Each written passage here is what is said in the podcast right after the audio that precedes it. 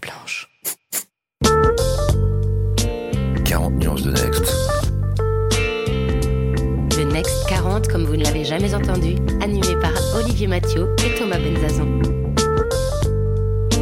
Ils sont 40, 40 entrepreneurs, 40 champions de la tech française. Comment sont-ils arrivés là? À quels enjeux font-ils face? Quels sont les ressorts qui les ont forgés?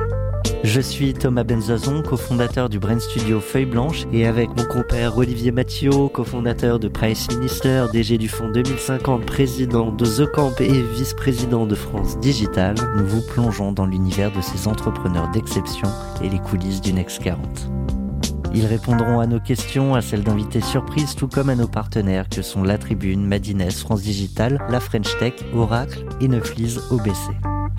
Vous en voulez plus? Abonnez-vous sur vos plateformes de podcast préférées. N'hésitez pas à nous laisser un commentaire, à nous donner les fameuses 5 étoiles pour ensemble exploser les algorithmes et faire rayonner les entrepreneurs. Bonjour à tous, vous avez la startup et lui a la méthode. La méthode pour scaler, la méthode pour durer, la méthode pour atteindre le fameux statut de licorne. Lui, c'est Frédéric Mazella, le fondateur et CEO de Blablacar et l'un de nos tout premiers invités euh, sur 40 nuances de Next.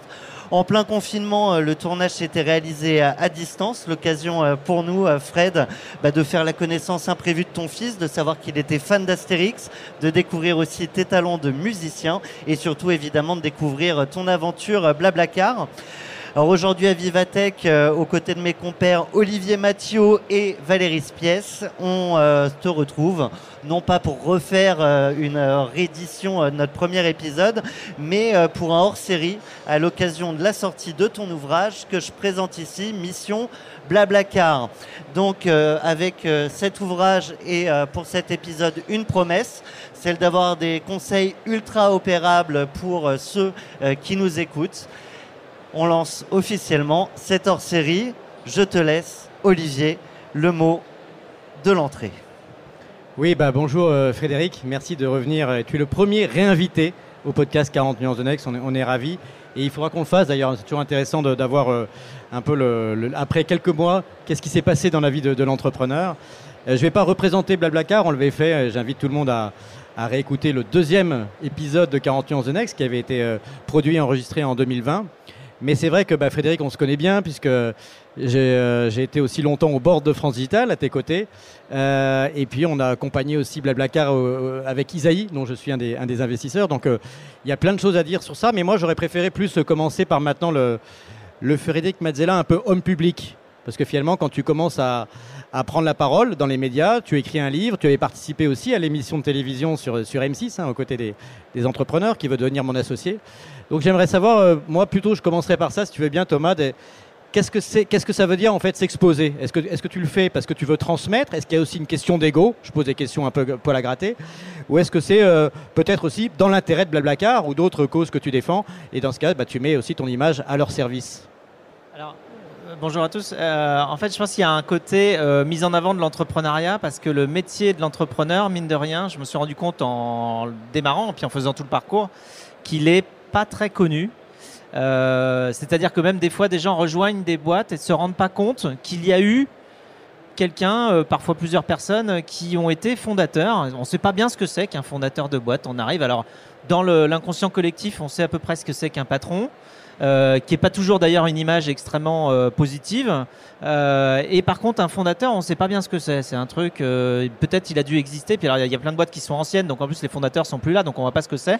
Et en fait, on, tout le monde ne se rend pas forcément compte qu'une boîte, avant d'être grande, a toujours été petite et qu'il y a eu des gens qui se sont dit tiens, eh ce serait bien euh, de euh, créer cette activité-là, de la développer. Et après, tout le métier d'entrepreneur est assez méconnu. Et au début, moi, quand je démarrais euh, Blablacar, je, parlais de ce que je faisais. Et j'expliquais, donc j'étais en train de construire un réseau de, covoiturage et que ça passait par Internet à, l'époque. et, les gens me disaient Ah ouais, c'est super, mais c'est quoi ton vrai boulot?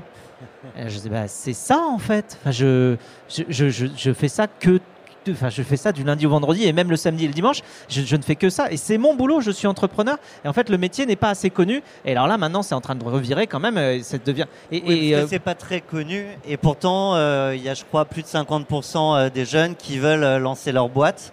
Donc par contre la question c'est comment on fait peut-être. Voilà, et donc après, effectivement, c'est un, c'est une, maintenant, ça peut être un peu plus identifié comme, ok, d'accord, ça veut dire créer une boîte, c'est ça ce qu'on fait, mais euh, sur le comment, euh, il n'y a pas d'école qui forme à l'entrepreneuriat, il n'y a pas de cursus spécifique pour le devenir.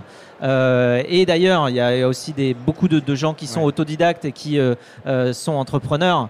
Et donc, en fait, tout ça, ça s'apprend beaucoup sur le terrain. Et donc, j'ai voulu aller un cran plus loin, c'est-à-dire décrire ce que c'est, ce que ça veut dire en termes d'état d'esprit, en termes de méthode, en termes d'approche, en termes d'écoute, ce que c'est que de construire un, un projet de zéro et de pouvoir justement passer du, rêve à la réalité. Ju- Justement, on se propose de, de rentrer du coup dans, dans ce livre. On comprend mieux maintenant pourquoi tu l'as écrit. C'est mieux faire comprendre le métier de l'entrepreneur, mais aussi peut-être le parcours faut, euh, par lequel il faut passer. Avant d'arriver même dans le livre lui-même, on, sait ou on ne sait pas, mais tu es, plutôt euh, toi qui quelqu'un qui a fait des, des études de, très haut niveau. Euh, je crois que je, ra- je rappelle que tu es à la fois passé par l'école normale sup et par l'INSEAD, donc tu as un parcours très scientifique et un parcours très business, donc tu mixes finalement le, peut-être le profil idéal hein, de la start-up qui a un, mélange de- de- d'innovation technologique et de business. Et, euh, et nous, ce qui nous intéresse aussi, bah, c'est dans le parcours de l'entrepreneur, on se pose la question, et c'est un, des premiers sujets qu'on voulait ab- aborder, c'est comment est-ce qu'on trouve euh, des bonnes idées? Est-ce que d'abord, du coup, je, te provoque un peu, est-ce que pour trouver des bonnes idées, il faut avoir euh, des diplômes aussi prestigieux? Bah non, je pense pas. Je pense qu'il faut juste regarder les problèmes qu'on a. Alors c'est une manière, mais regarder les problèmes qu'on a dans la vie de tous les jours et se demander juste ensuite si on peut faire mieux et si on peut les corriger. Donc ça, je pense qu'on a tous des problèmes et ça dépend pas des diplômes. hein. Valérie Frédé- Frédéric, en fait, tu parles aussi beaucoup de garder son âme d'enfant pour garder ta créativité hein, dans, le, dans le livre. Comment tu gardes ton âme d'enfant en fait? C'est une volonté euh, de. Enfin, alors je pense qu'au fur et à mesure, ça devient aussi un réflexe. hein. Mais au départ, c'est une volonté de se dire euh, pourquoi en fait? À chaque fois qu'on voit quelque chose, on dit tiens, bah, je sais pas pourquoi est-ce que quand on monte un studio comme ça, tous les poteaux sont en fer et euh, de telle manière. Pourquoi est-ce qu'on a mis la caméra là? Pourquoi est-ce que euh, voilà, on a mis tous les logos derrière? On a compris. euh, voilà, je sais pas. C'est c'est ne pas prendre tout ce qui nous entoure comme étant euh, immuable. ultra réfléchi. Alors tout a été ultra réfléchi généralement, mais ça a été réfléchi par rapport à un contexte. Et comme le contexte a, évolué, enfin, on voit bien que tout, tout change. Quand le contexte évolue, euh, eh bien, il y a souvent une opportunité de remettre en cause ce qui nous entoure et la manière avec laquelle c'est fait. Donc c'est euh, ce regard-là de se poser des questions pourquoi, comme un enfant, parce que ce soit un enfant. Alors, euh, c'est- c'est- pour, pour tous ceux qui en fréquentent, on sait bien qu'il y a un passage, le passage du pourquoi qui peut durer parfois plusieurs années. Hein, et bien parfois ça dure aussi toute une vie. Et je pense que poser la question pourquoi, c'est euh, garder son âme d'enfant. Alors Agathe Vautier euh, du, du Galion, c'est toi qui nous conviais ça euh, juste avant qu'on démarre l'émission, à qualifier ce livre de MBA à 19 euros parce qu'il y a vraiment beaucoup de méthodes. Alors justement pour dans cette rubrique imaginer, trouver la bonne idée, la méthode c'est celle de l'écoute. Alors c'est un acronyme aussi pour écouter, croiser, original, utile, travailler, échanger. Et ça, ça la volonté de répondre à plusieurs questions, notamment celle-ci, et tu pourras y répondre. Comment distinguer une bonne idée d'une mauvaise? Oui, alors euh, c'est toute la question parce qu'en fait, en général, c'est plutôt l'histoire et ce qu'on en fait qui démontre si c'était une bonne idée ou une mauvaise. Euh, on peut avoir un avis a priori, mais en général, c'est plutôt justement grâce à l'écoute et grâce au client et grâce à l'usage qu'on va savoir si c'était une bonne idée ou une mauvaise. Euh, donc ça, c'est pour la, méthode spécifique écoute. Après, sur l'approche que j'ai voulu avoir euh, des méthodes dans le livre, j'ai pris une vingtaine de sujets que tout entrepreneur ne peut pas se permettre de ne pas aborder. C'est-à-dire que c'est des sujets obligatoires. C'est des matières un petit peu, c'est un cursus obligatoire. Un entrepreneur doit se poser la question, oui, effectivement, de l'idée sur laquelle il base euh, tout son, toute son activité. Ça commence souvent par là. Ça commence par là. Il doit se poser la question de sa marque, il doit se poser la question de l'e- le- l'excellence de son produit, de la manière de recruter, de la construction de sa culture d'entreprise, euh, de son modèle économique, de ce- sa manière de, de s'étendre à l'international. Et en fait, tous ces sujets-là, je les ai abordés fiche par fiche et j'ai voulu faire un petit peu des méthodes sous forme de checklist, un peu to-do list, comme la SWOT analysis pour ceux qui connaissent, l'analyse qui est pour le coup une analyse de, société complète avec les, les, forces, les faiblesses, les menaces et les opportunités.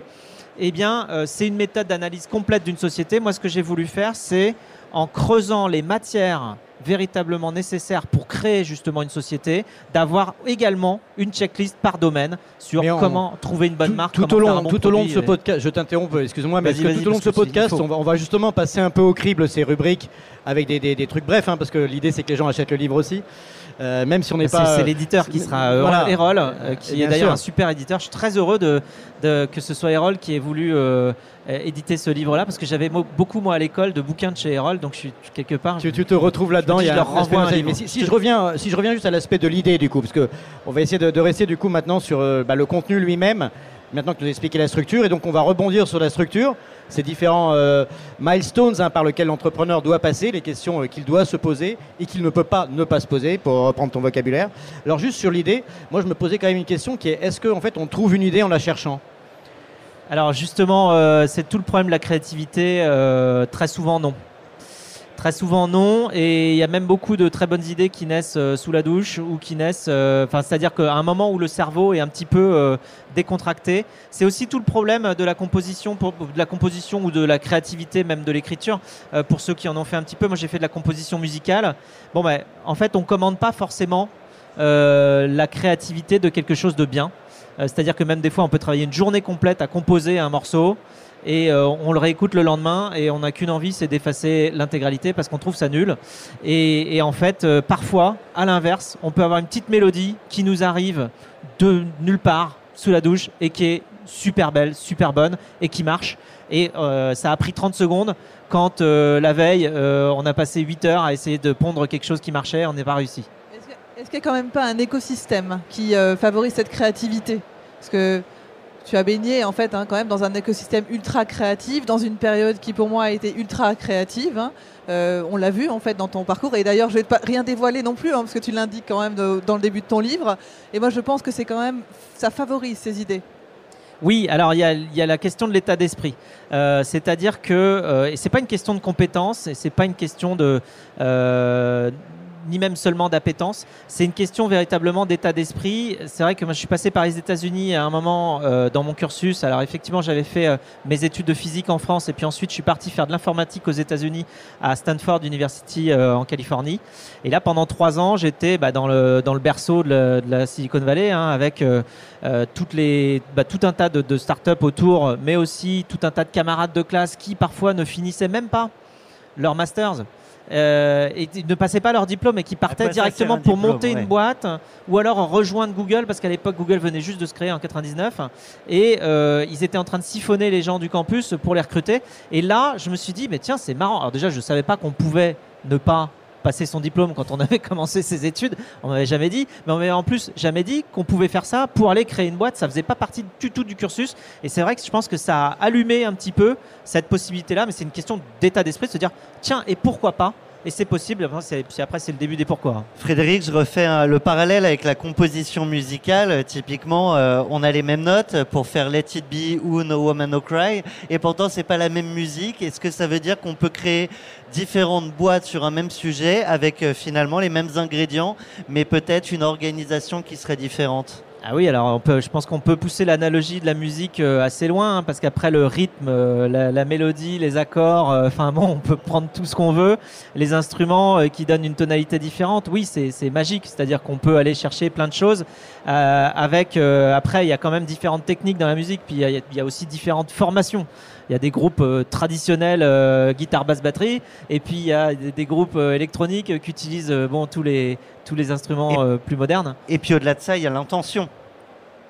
De, oui. de, celui qui Et compose, exactement, de celui il y a ce qui qu'on joue. Est-ce qu'on veut une musique dansante? Est-ce qu'on veut euh, une musique plutôt euh, euh, de film? Est-ce qu'on veut une musique euh, triste? Est-ce qu'on veut une musique euh, d'ascenseur? Est-ce qu'on veut euh, une symphonie? Est-ce qu'on veut euh, ben voilà, effectivement, il y a tout un tas de styles musicaux très différents, avec des formations différentes, des instruments différents, des Alors, intentions du, différentes. du coup, je rebondis. On est, on est en train de, de lire en, live avec Thomas euh, ton livre euh, et de se remémorer les grandes structures. Et donc, euh, du coup, je rebondis sur la musique, pas pour continuer de filer la métaphore, mais c'est vrai que très, souvent on dit pour les, pour les artistes, est-ce que tu veux faire euh, est-ce que tu veux faire une création pure ou est-ce que tu veux rencontrer un public? C'est-à-dire, est-ce que tu finalement tu vas faire un, tu vois, un, best-seller pour un livre ou est-ce que tu vas créer, euh, tu vois, un tube?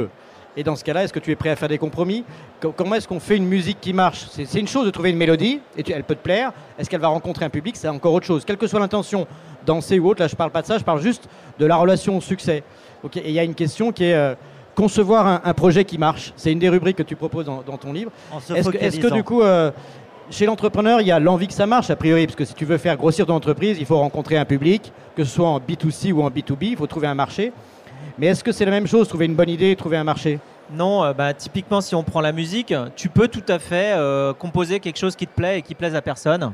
Et à la limite, euh, j'ai envie de dire, les impacts sont, sont pas grands. tu as passé toi ton temps à composer un truc et ça, ça ne plaît qu'à toi et à personne d'autre. C'est pas bien grave. Euh, par contre, pour une société, c'est pas trop possible. Si tu essaies de créer une société qui ne te plaît qu'à toi, euh, bah, ça ne s'appelle pas une société en fait, ça s'appelle je sais pas un petit projet euh, de, de- que tu, Oui, tu mais- fais sur ton week-end, mais du coup tu peux tu, tu vas pas tu vas rendre service à personne avec ce truc là. Oui, mais tu peux, tu peux aussi avoir, peut-être, il y a des entrepreneurs qui finalement ont peut-être moins de succès que Blablacar, mais qui ont euh, quand même euh, aidé peut-être, tu vois, une, une entreprise plus locale, ou de, et qui sont pas forcément dans l'univers qu'on connaît euh, bien tous les deux, hein, qui sont l'univers du capital risque, de, de la croissance à tout prix. Ça peut être une, une entreprise qui marche, qui est rentable, qui n'a pas forcément besoin de faire des une augmentation de ça capital. c'est un autre sujet. Alors que toi, toi, tu es vraiment sur des sujets d'ambition, de transformation à caractère international. Et, et, euh, Bah, donc, qu'est-ce que ça veut dire ça marche en fait? Bah, ça veut dire que ça atteint une certaine échelle. D'ailleurs, j'en parle dans le bouquin, on n'a pas de mot pour scaler hein, en français. hein. donc, euh, moi, je propose écheler. Euh, avant que les Québécois l'inventent à notre place, je propose qui est que souvent le cas. on ouais. ne dise plus scaler, mais qu'on dise écheler. Euh, bref, non mais effectivement, il y, a il y a la notion de, scale, d'échelle, qui permet de savoir si euh, une idée qui, qui est bonne a réussi à quelque part avoir un impact, l'impact que l'idée mérite dans la vie de tout le monde tous les jours. Euh, tu vois, et, Blablacar, ça a beau être grand, euh, c'est encore petit par rapport à tout ce qu'on doit faire. C'est-à-dire qu'il y a 100 millions de personnes sur Blablacar, c'est super, mais enfin, il y a 7 milliards d'êtres humains, hein, donc il y a encore de la marge. Et puis au-delà de ça, dans l'usage, on peut aller encore beaucoup plus loin. Et notre but, c'est vraiment de- d'aider les gens à partager les, les véhicules euh, pour ne plus avoir de véhicules vides. Et donc ça, cette ambition euh, de, véritablement utiliser au mieux nos ressources et donc bah, moins polluer quand on se déplace, et évidemment euh, diminuer les coûts quand on se déplace aussi. Donc là, c'est le service rendu véritablement immédiat des économies liées au partage. Euh, eh bien, on peut aller encore beaucoup plus loin et, et l'idée est, est tellement simple. Et heureusement que l'idée est, simple parce que l'exécution, du coup, euh, euh, est quand même assez, assez complexe toujours de créer un grand projet. Mais on peut aller toujours beaucoup plus loin. Donc, quand l'idée mérite d'aller se développer, il faut lui donner les moyens de ses, ses propres ambitions. Après, sur la musique, il y a plein d'autres métaphores, analogies. Il y en a une que j'adore d'ailleurs, qui m'a beaucoup aidé, moi, personnellement, qui est que quand tu composes, surtout quand tu composes une musique et que tu la présentes, et encore plus poussé quand tu la euh, l'exécutes, tu la joues, tu la chantes. Quand tu joues, quand tu joues une chanson, euh, que tu la joues à l'instrument, que tu chantes les paroles que tu as écrites devant des gens, en fait, le degré que tu dois réussir à avoir à la fois d'émotionnalité sur ce que tu produis, mais en même temps de détachement par rapport aux critiques que tu vas recevoir, il est phénoménal. C'est-à-dire que si quelqu'un te dit j'aime pas, tu as l'impression qu'il juge l'intégralité de ta personnalité euh, en une demi-phrase euh, et en, t'expliquant que en fait ce que tu fais, il trouve ça nul. Et, et donc ça, c'est extrêmement dur. Et quand tu crées une boîte aussi, il faut être capable, c'est là que je vois l'analogie, de se détacher de son idée, de son exécution pour être capable d'accepter les critiques, de les prendre de manière positive et de revenir, de se détacher par rapport à son œuvre et donc de la regarder de l'extérieur pour l'améliorer sans rien prendre personnellement parce que c'est comme ça qu'on va réussir à adapter son idée à son environnement et pas seulement à soi. Et sur ce point, justement, Frédéric, toi, tu vas chercher la critique, tu as tes petites méthodes pour euh, que les gens se sentent libres. euh, ah oui, je leur dis non mais vas-y, sens-toi libre, parce que j'ai j'ai pas, j'ai pas mis beaucoup d'émotions, euh, j'ai De pas mis beaucoup de temps, vas-y. Ouais. Non, tu trouves ça nul, vas-y, dis-moi. Et en fait, quand tu dis ça, tu provoques effectivement des retours un peu durs, mais au moins tu aides les gens à libérer ce qu'ils pensent vraiment, parce que c'est pas toujours facile de savoir ce que les gens pensent vraiment au fond, notamment par rapport à tes idées. Ça, c'est un très bon truc, je pense. C'est-à-dire de, po- de poser la question en disant Bon, là, j'ai une idée, je la trouve pas terrible, mais j'aimerais bien quand même que tu me dises. euh, Du coup, bah, la personne se sent tout de suite à l'aise. Voilà, Et- elle se sent à et- l'aise à te donner son vrai feedback. Après, t'en fais ce que tu veux. Par contre, faut être capable de le prendre. C'est-à-dire qu'au moment où elle te dit, ouais, non, t'as raison, je trouve ça nul, faut pas que tu dises, non, mais attends, euh, quand même. Non, mais le- le- la question, c'est pas jouer savoir si c'est bien ou si c'est mal, c'est de savoir pourquoi la personne trouve que c'est pas suffisant ou que c'est pas assez poussé par rapport à son prisme et à ses besoins. C'est ça qu'il faut aller creuser. Oui, voilà, il faut, bah, il faut argumenter. Tu peux pas juste t'arrêter à j'aime, j'aime pas. Il faut effectivement aller argumenter. Et ça, c'est là où on commence à avoir des discussions intéressantes et où on met tous les arguments sur la table et on laisse les arguments se battre entre eux. Et on voit effectivement ceux qui tiennent debout et ceux qui tiennent pas. Je reviens sur euh, la méthode pour concevoir un projet qui marche. C'est la méthode focus. Alors je sais que tu les as pas toutes en tête. Est-ce que euh, sur Ah bah, le celle-là, focus, c'est de- les facettes, les opportunités, euh, les contributeurs, les unicités et puis euh, les euh, synergies. les similarités. Ouais, Ouais, on n'est pas loin. Bon, en même temps, c'est pas, on n'est pas au bac, hein, même si c'est en ce moment que. Non, que mais celle-là, c'est incroyable comme elle est large, celle-là. Elle est très très large.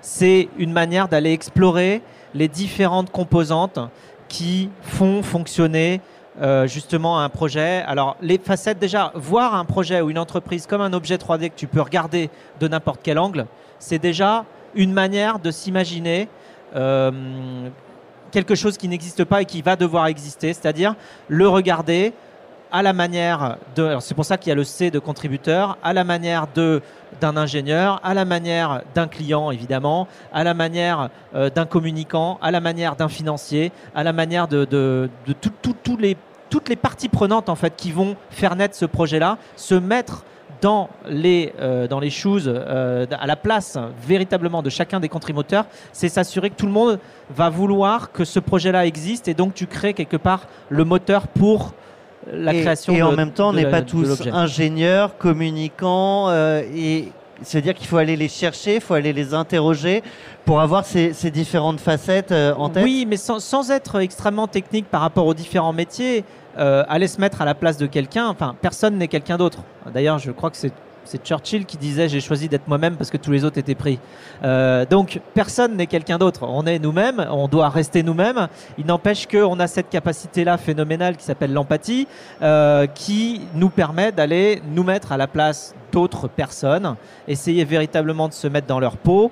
Euh, et, et ça, ça demande pas forcément de compétences techniques euh, de- du métier en question. Mais par contre, que- ça, ça demande un état d'esprit différent, un regard différent sur le projet qui va devenir complémentaire pour la construction de quelque chose qui marche. Après, quand on regarde euh, juste sous cet angle-là, pour rester, après on passera à une autre rubrique, mais l'angle, l'évaluation de est- est-ce que ce projet va marcher, concevoir un projet qui marche, j'ai souvent remarqué, moi, qu'il y a effectivement bah, des gens qui sont plutôt dans l'innovation, tu vois, incrémentale, légère, et qui vont être beaucoup dans l'imitation. On connaît par exemple le, le, tu sais, le fonds euh, Rocket Internet qui va reprendre un modèle qui existe, ça pourrait être Blablacar, et l'exporter dans un Ils ont essayé pays. d'ailleurs. Oui, mais en tout cas, ils- dans, avec, dans certains cas, ils l'ont fait avec succès, dans certains marchés, etc., euh, en prenant une idée américaine ou une idée française, et puis en la mettant, euh, par exemple, sur le marché africain, euh, sur- dans un autre continent, etc. Ça, c'est- ça, c'est une méthode finalement qui est quand même entrepreneuriale, qui est par imitation, on parle en anglais de, de copycat. Et puis a ceux qui, out of the blue, hein, qui vont avoir une idée, qui va, euh, c'est un petit peu ce qu'on appelle parfois la méthode de l'océan bleu, hein, c'est-à-dire d'aller chercher une zone où il n'y a pas de concurrence et d'être beaucoup plus du coup dans la disruption que plus que dans l'incrément. Est-ce que toi, tu as un regard là-dessus? Est-ce que finalement, euh, est-ce que tu valorises davantage l'innovation en tant que telle, c'est-à-dire vraiment euh, la réponse à un nouveau besoin sur un nouveau marché, ou est-ce que tu es rassuré par le fait d'aller imiter des choses qui ont déjà marché parce que c'est ce qu'on appelle des best practices? Tu parles notamment de similarité dans, dans cette méthode focus. Oui, tout à fait. Alors similarité, ça veut dire aller prendre les bonnes idées là où elles sont et potentiellement dans d'autres domaines pour faire de la cross-pollination, on va dire, c'est-à-dire de la, de la pollinisation euh, croisée euh, d'un domaine vers un autre. Et ça, c'est vrai que des fois, ça donne des, des, euh, innovations euh, incroyables. Après, sur ce qui est de l'état d'esprit de l'entrepreneur, enfin moi j'en identifie trois. Il y a l'entrepreneur qui veut créer son projet parce qu'il a envie d'être quelque part plus libre. Euh, d'être son propre patron et d'être euh, bon, et, parfois d'avoir un, style de vie euh, plus euh, justement plus, plus libéré de certaines contraintes, ce qui d'ailleurs est, souvent un- une, enfin, une fausse bonne idée. hein. C'est-à-dire que quand on est entrepreneur, en fait, on se retrouve soi-même esclave de sa propre idée et donc on finit par ne faire que travailler, que travailler, que travailler. Mais donc il y a un peu une- un côté idéaliste qui nous dit qu'on va avoir un meilleur style de vie. Il y a le côté euh, En effectivement tout cas, la, la croissance. vie qu'on a choisie. Voilà, minima. la vie qu'on a choisie. Il y a le côté croissance euh, qui là euh, va s'apparenter à effectivement euh, euh, l'appréciation de vouloir faire un copycat parce que tu te dis tiens je vais prendre un truc qui marchait à cet endroit-là puis je vais le je vais le planter là j'avais un fraisier qui poussait bien euh, euh, je sais pas où euh, au- au- en, en France Et, ailleurs, le sol est et pas je vais, le, même. je vais le, voilà, ben, je vais le planter euh, au Brésil, puis je vais voir si ça marche. Euh, donc, et, bon, c'est aussi une autre manière. Ça, c'est les, plutôt les entrepreneurs qui aiment bien la, la croissance. Et après, euh, le troisième type d'entrepreneur auquel je, je pense que je fais plus partie, qui sont des entrepreneurs plus à mission, justement, où en fait, ils vont se dire, bon, bah, moi, mon truc, c'est que j'ai envie que j'ai envie d'apporter cette différence-là dans, euh, dans ce qui m'entoure. Et donc, j'ai envie d'aller créer ce truc-là parce que je pense que ça va être bien pour le monde qui m'entoure. Et donc là, bon, bah là, tu te retrouves complètement embarqué par la mission euh, qui, te, qui te, te prend tout ton, tout ton corps, tout ton temps, toute ton énergie. Valérie Spies. J'imagine que, que cette mission dont tu parles d'ailleurs dans ton livre, euh, fondamentalement, elle est d'autant plus inspirante parce que tu es dans cette euh, catégorie-là d'entrepreneurs et donc que tu arrives à embarquer encore plus, à rester justement peut-être encore plus focus grâce à ça. Oui, euh, bah, ça, finit par, on finit par faire un, tout. Alors c'est pareil, après on parle de convaincre différentes personnes pour les embarquer dans, l'aventure, mais le- l'enthousiasme et la passion, c'est c'est contagieux. quoi. Donc c'est sûr qu'il faut déjà commencer par croire à son idée, à soi. C'est-à-dire que le, le pire, ce serait de vouloir se lancer sur une idée dans laquelle on ne croit pas déjà soi-même beaucoup. Parce que alors là, pour convaincre, ça va être compliqué. Ça, ça, c'est une bonne manière de savoir si ça va marcher ou pas. hein. C'est ça, faut vraiment, euh, ouais. ouais. voilà. Si soi-même on n'est pas très convaincu, mais on se dit bon, il y a peut-être un truc. euh, bon, là, faut. D'une part, faut se poser la question de savoir si ça va marcher, mais en, en plus, euh, pour réussir à emmener d'autres gens avec soi, ça va être compliqué. Ah, c'est oui, c'est justement par rapport à la mission que euh, je suis allé voir euh, Thomas Pesquet pour euh, pour la préface, parce que lui, la mission, il sait ce que c'est quoi. Et tu l'avais rencontré comment? Je sais que vous vous connaissez bien et c'est étonnant parce que c'est pas les mêmes univers, même si euh, je sais que tu t'es intéressé à travers la NASA probablement à l'espace. Alors je, je sais pas si c'est le, le space, euh, la space non, tech qui t'intéresse C'est euh, une, euh, une Parce qu'il a association. euh, covoituré pour aller là-haut? non, c'est via une association qui s'appelle la French American Foundation. Ah oui. et euh, qui justement euh, réunit des gens d'un peu tous horizons euh, dans, euh, dans, dans des, euh, dans des conférences communes entre la France et les États-Unis. Euh, donc c'est à cette occasion-là que j'avais euh, croisé Thomas, puis on s'est bien entendu. Et euh, bon, vraiment, c'est quelqu'un de, c'est quelqu'un d'incroyable par ce qu'il fait et en même temps. incroyablement accessible, humain, normal, j'ai envie de dire, tu vois, par, par, par son comportement. Ce qu'il fait est exceptionnel, Et mais très euh, pédagogue aussi. sa Ouais. manière de- de- d'interagir avec les gens, elle est parfaitement, euh, comment dire, euh, normale. Il est comme nous tous, quoi. Donc ça, c'est- fascinant, je trouve. Donc tu vises le covoiturage spatial, c'est ça qu'on en- c'est ça qu'on retient en fait. hein. Non mais d'ailleurs, euh, alors euh, il y avait une jolie photo quand il est monté dans SpaceX, là, quand il est remonté là-haut, où ils étaient quatre. Et j'avais fait comme ça, euh, j'avais trouvé la photo, je me suis dit tiens, bah, Thomas Pesquet s'est mis au covoiturage. Parce qu'ils étaient vraiment quatre dans leur capsule euh, Crew Dragon 2 là. Et euh, j'avais publié ça sur les réseaux, c'était parti super loin avec je sais Là, pas combien de dizaines de milliers de qui likes. est, qui est en toi et ce, ce communicant, bah, justement, une fois qu'il a trouvé l'idée, une fois qu'il a validé qu'elle était pérenne ou potentiellement pérenne, il va falloir aller convaincre. Donc c'est une des rubriques de, ton ouvrage avec la méthode pitch. Donc c'est pas juste un pitch hein, là en l'occurrence, c'est euh, pertinent, impactant, tolérant, convivial et harmonieux. Ouais, bah, harmonieux, ça veut dire qu'en fait, l'histoire que tu racontes, elle tient debout. Tu vois, c'est comme un scénario de film. S'il est, euh, si c'est trop tiré d'un côté à un moment, euh, si c'est incroyable, ça ne marche pas. Mais ça Euh, veut dire que tu parles de film, ça veut dire que pour convaincre, il faut euh, le héros, en l'occurrence euh, la solution, l'entreprise, des méchants, euh, bref, une mission, Ah, quelque chose comme oui, c'est ça. ouais, c'est une bonne analogie. Bah, C'est-à-dire qu'il faut, oui, il faut de l'adversité. Euh, c'est pas simple généralement parce que c'est c'est quand même assez rare, voire même c'est ça n'existe pas, de trouver euh, une idée ou d'avoir une, une ambition euh, où il n'y a pas d'obstacle. Parce que s'il n'y avait pas d'obstacle, ça existerait déjà. Et d'ailleurs, ça fait partie euh, de, l'état d'esprit que l'entrepreneur doit avoir, de comprendre que son rôle, son vrai rôle, c'est de résoudre des problèmes.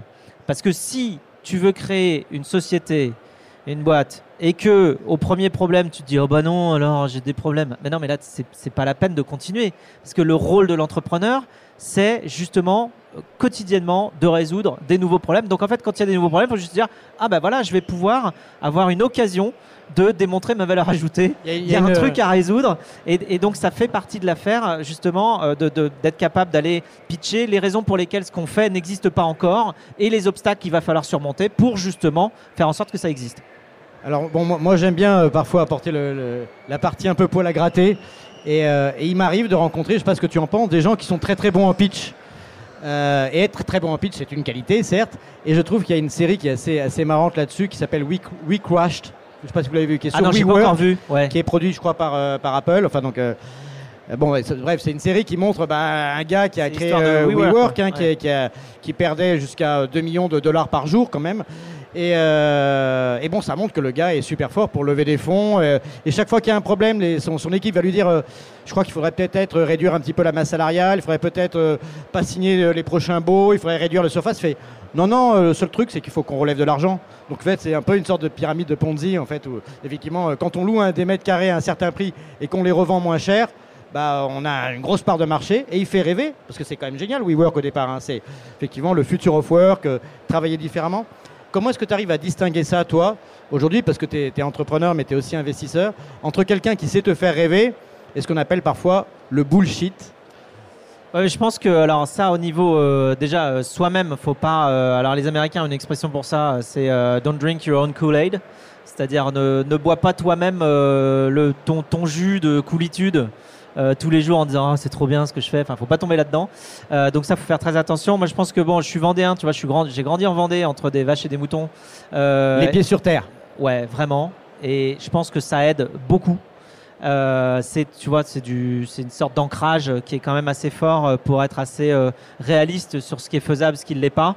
On dit souvent que les entrepreneurs prennent des risques, mais je suis pas bien sûr en fait.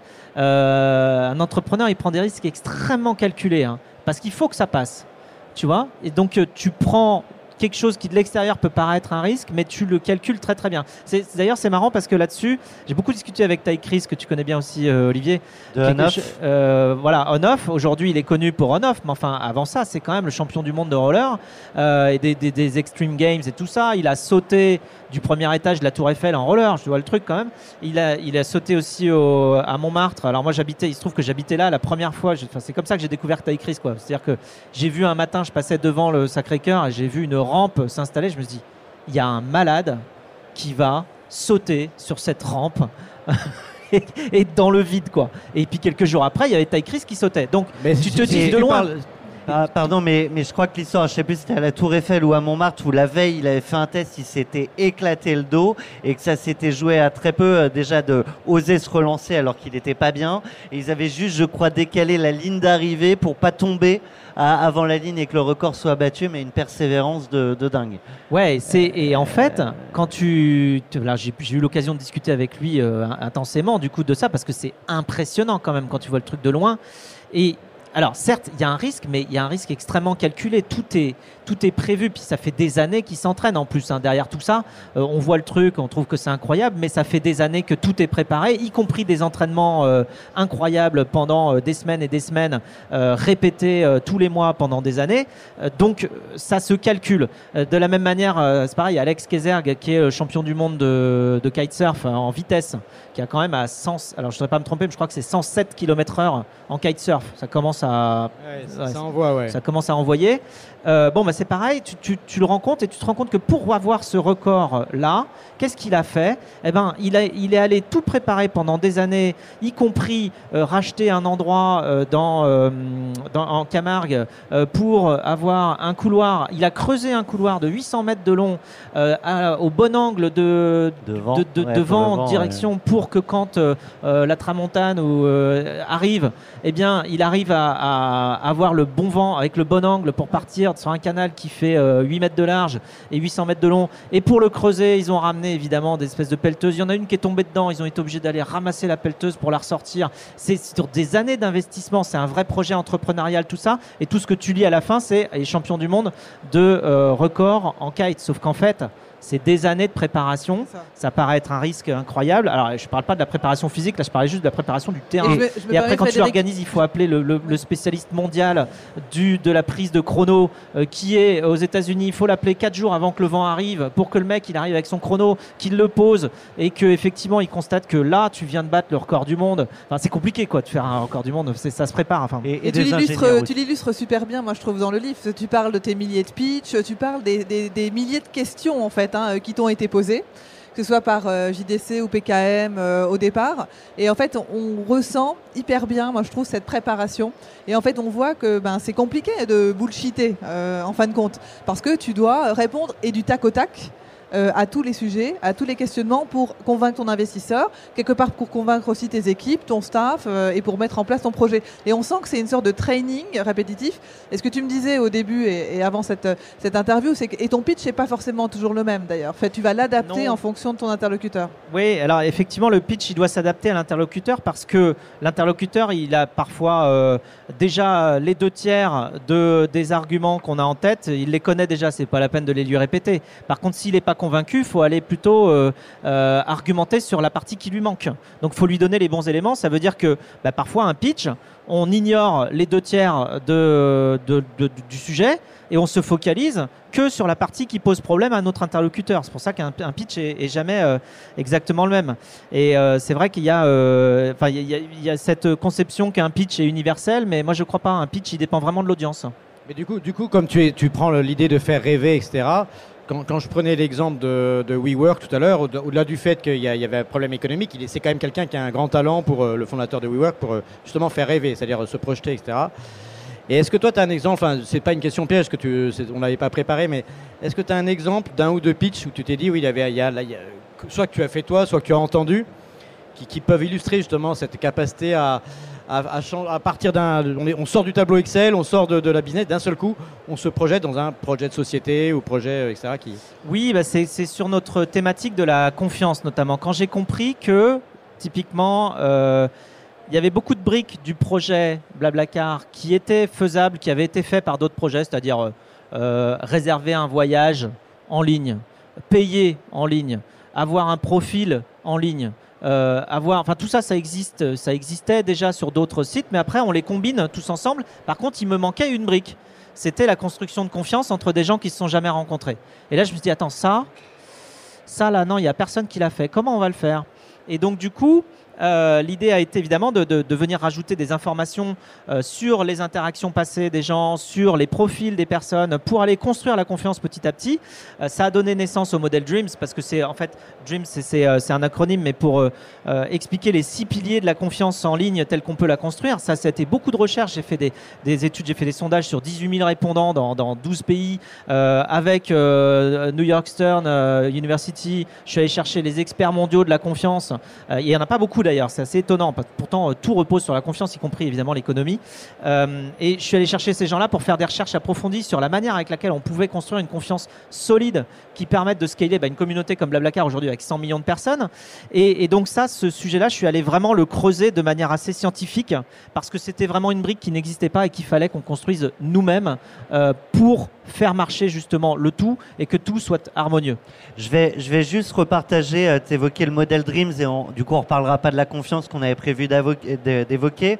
Mais le modèle Dreams, c'est l'acronyme Declared pour déclarer. Donc par exemple le nom, l'âge, une mini bio. c'est les informations auxquelles on a accès sur un profil. Exactement. Voilà, les informations déclarées. Euh, le, rated, pour le R, c'est, euh, cela peut être des avis reçus euh, d'autres utilisateurs. Le engage pour engager, donc c'est l'engagement qui peut s'exprimer au travers d'un paiement en ligne à l'avance. active avec une mention comme vu aujourd'hui à 12h44, membre depuis 2017 ou bien 136 annonces publiées. Le moderated avec le service qui modère les échanges, vérifie, etc. Et le social. Oui, le social qui relie ton profil à euh, soit d'autres réseaux sociaux type euh, Facebook, soit LinkedIn, soit des choses comme ça. Et en fait, effectivement, quand on cumule toutes ces informations-là sur un profil, on se rend compte qu'on est capable de générer une confiance a priori sur un profil complet qui est presque aussi importante que la confiance qu'on a envers ses, amis et sa famille. C'est-à-dire que c'est sur le podium du top 3. Et c'est deux fois plus de confiance qu'envers tes voisins ou envers tes collègues. C'est ça qui est complètement dingue. Parce qu'en fait, quand tu as euh, ces informations-là sur d'autres covoitureurs, tu les connais en fait beaucoup mieux que tes voisins ou tes collègues. Et en plus, tu as les avis d'autres gens qui sont publics sur la manière avec laquelle se sont passées leurs interactions euh, par le passé. Non, mais du, du coup, je, je- je reprends ma, ma- ma- ma casquette de poil à gratter, mais c'est vrai que euh, on parle beaucoup d'algorithmie. Donc, une partie de la confiance repose aussi sur la capacité à avoir des algorithmes avec des pondérations sur des critères, etc. Euh, Et en plus, quand euh, éventuellement c'est évolutif, comme le machine learning, etc. Il y, a une- il y a aussi, euh, est-ce qu'il n'y a pas une méfiance qui va finir par se poser et qui existe, hein, qu'on deux choses, qu'on a vu dans euh, certains nombres de, de- de ouais, alors, documentaires aussi, hein, comme bon, on va pas reparler des documentaires qui, critiquent nos écrans aussi de fumée peut-être. les dernières Ouais, nos écrans de fumée pour la qui- Ouais, The Social Dilemma. social dilemma, etc. Enfin bref, il y a cette question Ouais, qui complètement. derrière est, euh, à force d'être notée, il y a aussi la, la- la série euh, Black Mirror hein, qui montre euh, est-ce qu'on va finir par noter ses amis dans la vraie vie et est-ce que ça va avoir un impact après sur sa Ouais. capacité à rentrer dans un lieu, à pouvoir avoir accès à un crédit et finalement, euh, est-ce que ça manque Ah, pas un petit peu complètement, il y a- d'émotion? Il y a, de deux- mettre un 5 sur 5 pour ta question. deux notions assez différentes dans, dans ce que tu dis. Il y a effectivement euh, d'un côté euh, l'utilisation des algorithmes pour euh, quelque part malheureusement euh, enfermer la, possibilité de découvrir des choses nouvelles et la sérendipité quand tu as eu le malheur de cliquer sur tel truc en disant que tu l'aimais bien et qu'ensuite on te propose que ça pendant tout le restant de tes jours. Donc ça c'est un vrai problème d'enfermement algorithmique. Il y a et il y a l'autre problème qui est les notations et ce qu'on en fait. Alors nous sur sur Blablacar en fait c'est co- c'est complètement ouvert. Il n'y a pas vraiment d'algorithme qui va te qui, qui, qui, va te décider de rien du tout. C'est juste qu'on donne les des avis que tu as reçus euh, des euh, 74 passagers que tu as eu en covoiturage. Donc ça c'est juste accès à l'information. C'est pas du tout de l'algorithmie, c'est de la diffusion d'informations. Euh, et après oui alors quand on quand on va loin euh, sur des, choses comme Black Mirror ou même euh, comme euh, des, expérimentations qui sont faites actuellement en Chine euh, sur euh, justement des, modèles de, de, scoring sociaux, euh, en allant chercher des paramètres euh, partout sur tout ce qui est collectable, effectivement, il faut se poser la question de, de la vie qu'on veut demain et de, de l'éthique par rapport à ça. Bon, nous, euh, chez, Blabla, on n'en est pas du tout euh, sur ces sujets-là, parce qu'on n'est pas du tout rentré évidemment dans des considérations comme tu mentionnes. Frédéric, on évoquait la confiance. Euh, Alors, c'était expliqué comment créer la confiance au tout début, et puis après, il y a une marque qui est aussi génératrice de confiance. Et donc, la, la question, bah, c'est comment on construit sa marque, comment on exprime son identité. Moi, je me rappelle dans notre premier épisode, donc c'est déjà il y a un an et demi, mais on revenait sur les débuts de Blablacar. Je crois que tu parlais, alors je te citerai peut-être pas au mot près, mais d'un mot qui résonne en bouche et qui euh, bubble à l'oreille, ou quelque Ouais, chose qui rebondit dans la Qui bouche rebondit, aussi. ouais, c'est un mot que tu as envie de que as envie de prononcer. Et c'est vrai que Blablacar, les gens quand ils quand ils le prononçaient et ça, ça ne laissait pas indifférent. Et on avait fait des listes de mots pour savoir ce qui était ce que les gens retenaient. Et euh, Blablacar était toujours le, le nom dans la liste que, dont les gens se souvenaient. Alors qu'avant c'était très chiant, ça s'appelait covoiturage.fr. Alors ça disait Ouais. bien ce que ça faisait. Voilà, c'était Mais- descriptif, mais Ouais. c'était pas euh, très inspirationnel. Est-ce que le, le- le problème principal de covoiturage.fr, pour parler vraiment de, de- de cette expérience de, de branding de marque, c'est que c'était euh, trop générique ou est-ce que c'était pas Oui. assez international Tu as le ou, les deux, ou les deux, mon capitaine Ouais, tu as le problème. Alors ça, c'était dans des cours d'ailleurs de branding que j'avais euh, compris cette nuance-là, euh, des, des cours dans, dans mon MBA à l'INSEAD, la différence entre le cadre de référence et les points de différenciation. Alors quand tu as une marque qui porte le nom de son cadre de référence, par exemple, tu construis des voitures, tu l'appelles voiture. Bah, en fait, le problème, c'est que dès qu'il y a quelqu'un qui va construire euh, une voiture et qu'elle sera pas bien, euh, tu vas récupérer ses défauts à lui. On va penser ah oui non, euh, une voiture, c'est ça, ça va pas. Et tu peux pas aller euh, construire toi-même tes points de différenciation, tes repères de marque, tes qualités, tout ce qui fait que tu te différencies et que tu vises euh, quelque part l'excellence dans ton domaine. Après, tu vas chercher des points de différenciation quand tu as vraiment une marque sur laquelle t'accrocher qui n'est plus descriptive de son domaine de, son, domaine d'action tout court, donc en fait le, le domaine de référence si tu veux. Et, donc il faut vraiment aller chercher euh, une marque qui se suffise par ML et sur laquelle tu vas pouvoir accrocher tous tes points de différenciation, toutes tes valeurs de marque à toi, et tu ne peux pas accrocher tes valeurs de marque sur un secteur. Et puis en plus, euh, au-delà de ça, quand, euh, quand nous on a changé de nom, enfin ce qui s'est passé, c'est que quand tu tapais covoiturage sur Google, euh, tu avais effectivement covoiturage.fr en premier, mais tu avais derrière toute une palanquée de covoiturage bidule, covoiturage truc, easy covoiturage machin, et en fait, ça noyait le poisson. Et on se retrouvait avec des services qui n'avaient pas le même sérieux que nous à développer justement, tu vois, je te parle de toutes les études qu'on a fait sur la construction de confiance. Si tu vas sur un, service qui est hyper mal fichu, euh, qui s'appelle covoiturage bidule, euh, et qui du coup dénature complètement la chose, et que toi aussi tu t'appelles covoiturage machin, tu n'arrives pas à te différencier. Par contre, le jour où on s'est appelé Blablacar, c'est très très clair euh, que c'est devenu, il y a Blablacar, et puis il y a les autres, euh, les autres qui sont pas aussi sérieux que Blablacar sur l'approche euh, de, de, de la fiabilité de- du service dans son ensemble. J'imagine aussi que la simplicité, le capital un peu sympathique que tu as réussi à mettre autour de, de ce mot, Blablacar, en fait, a, a beaucoup joué au, au démarrage. Ouais, c'est vrai que là, c'est un petit c'est un côté. euh, moi, j'avais envie d'un nom qui fasse plaisir aux gens, euh, qui fasse plaisir à dire, qui symbolise aussi, tu vois, l'empathie du service, euh, la communication, euh, le côté social, et puis aussi qui soit facile à, à épeler. Et, donc bon, et qui, sonne un petit peu international. D'ailleurs, tu vois, en Espagne, ils pensent que Blablacar, c'est une marque locale. Donc c'est une marque globale en fait. C'est-à-dire qu'elle est globale et locale. En local, les gens pensent que c'est local parce que le mot blabla, il est international. Et donc du coup, ça passe partout. Alors, pour euh, construire une marque, il y a une démarche. La démarche Vanolo. C'est toi qui les as inventés ou tu les as Ah oui, non, non, non, ouais. mais il y, a- il y a- il y en a que j'ai inventé, on va dire, euh, pendant la construction de Blablacar. Il y en a que j'ai synthétisé après en comprenant euh, ce qu'on avait fait. Euh, et Vanolo, euh, ouais, l'idée c'était de créer une marque pour. Enfin, tu vois, il y a un petit côté récursif. Tu crées une marque euh, qui est en fait la méthode pour construire la marque. C'est une marque de création de marque. C'est ça. T'as alors, même Va- créé un logo, je vois. ouais, Ouais, alors le logo, bon, on a, on a Et alors, fait, Vanolo on a fait basique. Valeur, nom, euh, logo. Euh, hop, je tourne la page. Euh, ah non, c'est pour Vanolo, donc euh, valeur, nom et, et logo. Oui, c'est ça. Sur le nom, Ah, sur le nom, bah, le nom, on en a parlé. euh, Enfin voilà, comment tu recherches ton, ton nom, euh, voilà. Mais, mais ce qu'il faut, euh, comment on a abouti à Blablacar, mais, mais euh, avant ça, ce qu'il faut voir, c'est que quand tu veux créer une marque, il faut d'abord penser à ses valeurs. Tu pars des valeurs, et ensuite tu trouveras un nom qui fait écho à ces valeurs-là. On espère, en tout cas, qui, d'une certaine manière, même avec une, subtilité, permettra de se raccrocher aux valeurs de la marque. L'idée c'est que ce Et- soit un prise pour se dire, bah, en fait, on a des noms peut-être qui sont très beaux, mais ça répond pas aux valeurs ou ça les projette pas. On, on exclut. Voilà, et, et en fait, et, et après, tu, tu vas chercher le logo, mais juste à la fin. Euh, donc, euh, c'est c'est une démarche, en fait, mais toutes ces méthodes-là, c'est juste une, une forme de d'aide à l'exploration de domaines dans lesquels, en général, tu pars avec une feuille blanche. C'est ça qui est compliqué quand tu es entrepreneur, c'est que tu pars, tu te dis, tiens, il y a ce sujet-là, faut le faire, mais tu sais même pas où poser tes pieds. Euh, moi, ce que j'ai voulu faire avec ces méthodes-là, c'est donner des espèces de petits repères dans le, dans le, le, noir et la, la galaxie qu'on doit aller explorer.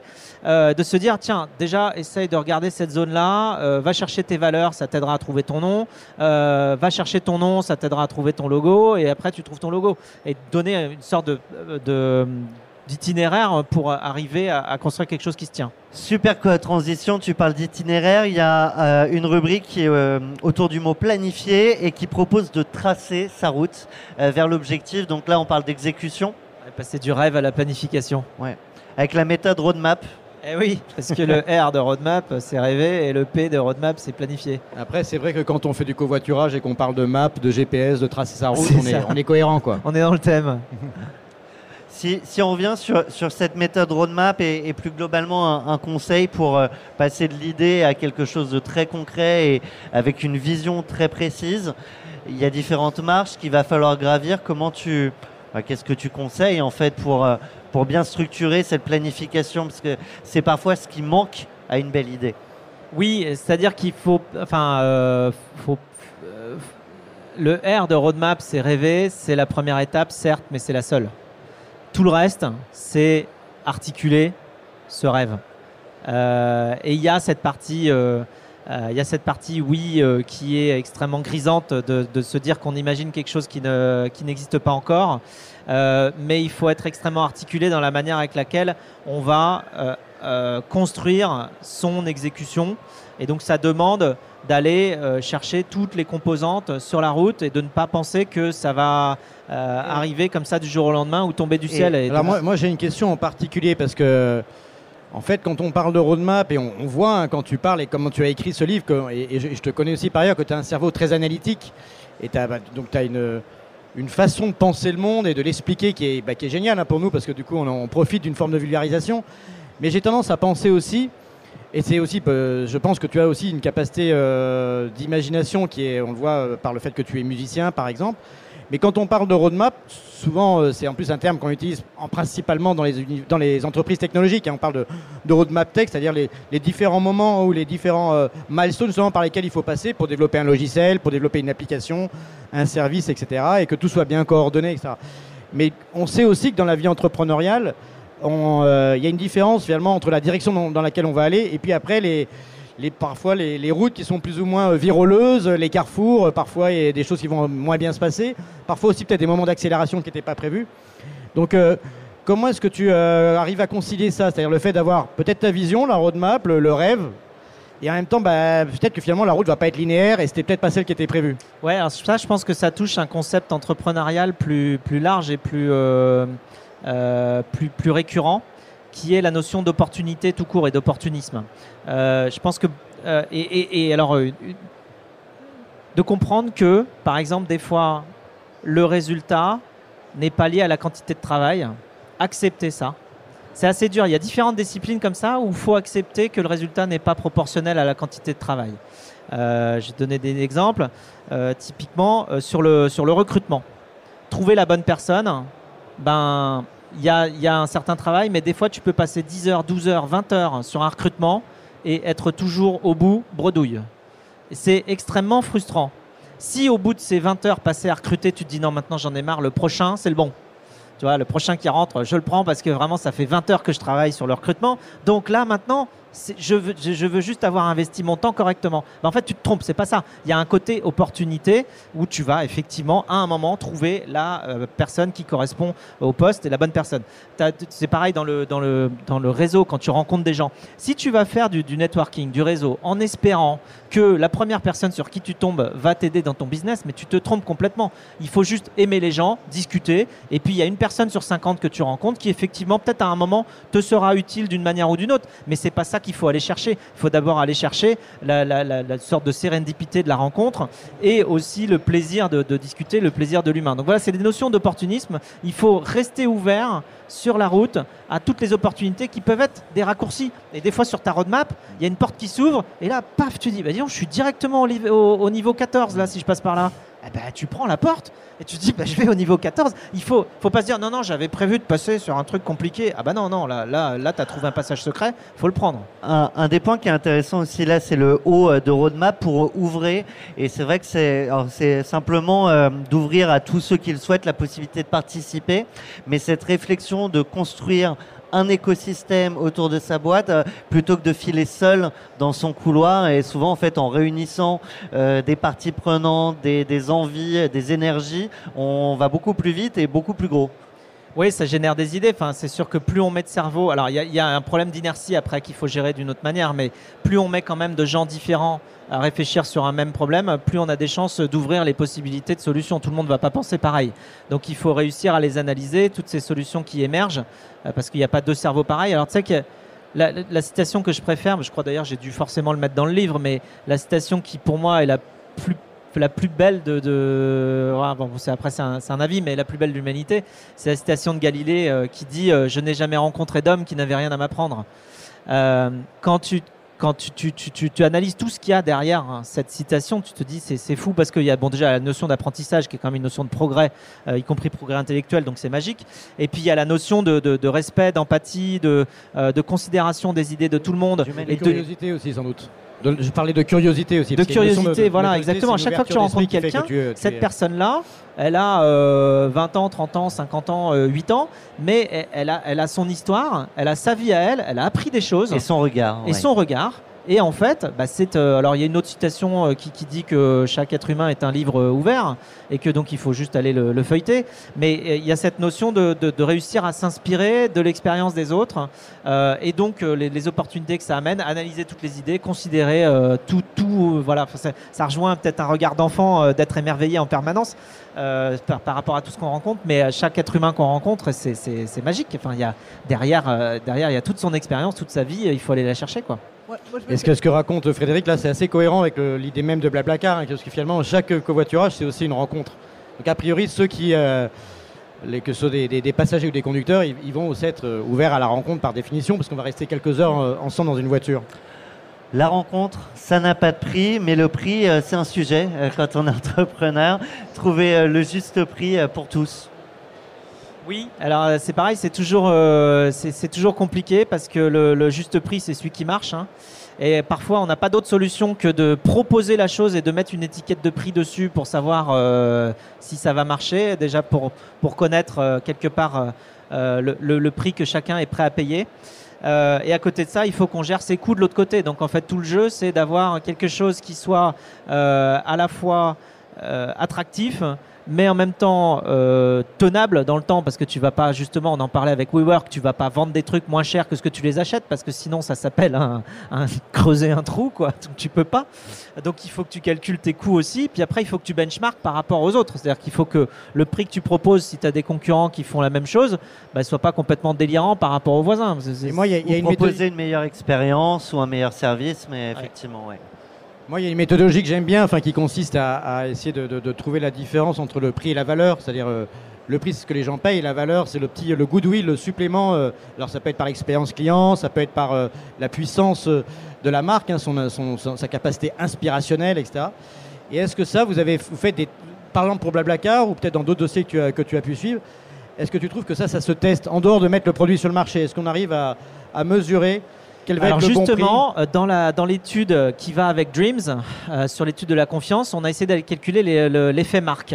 Alors c'est une étude assez euh, poussée hein, qu'on a faite, mais euh, sur laquelle on demande le degré de confiance que chacun peut avoir envers tel ou tel persona, c'est-à-dire un collègue, un voisin, un ami, un membre de la famille et un membre de Blablacar. Et on met tout ça sur une échelle et on essaye de voir ce que ça donne en, en ranking. Et après, on a été demandé aussi et quel degré de confiance vous auriez envers euh, quelqu'un pour qui vous auriez exactement les mêmes informations que sur un profil Blablacar, mais sur une plateforme générique qui s'appelle pas Blablacar, pour essayer de calculer un effet marque.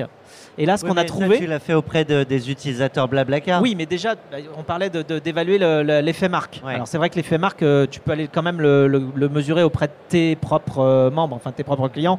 Euh, Enfin, calculer un effet marque auprès de gens qui te connaissent pas, Ouais, c'est plus compliqué. ça- Donc on est obligé d'aller effectivement calculer cet effet marque sur les gens qui te connaissent.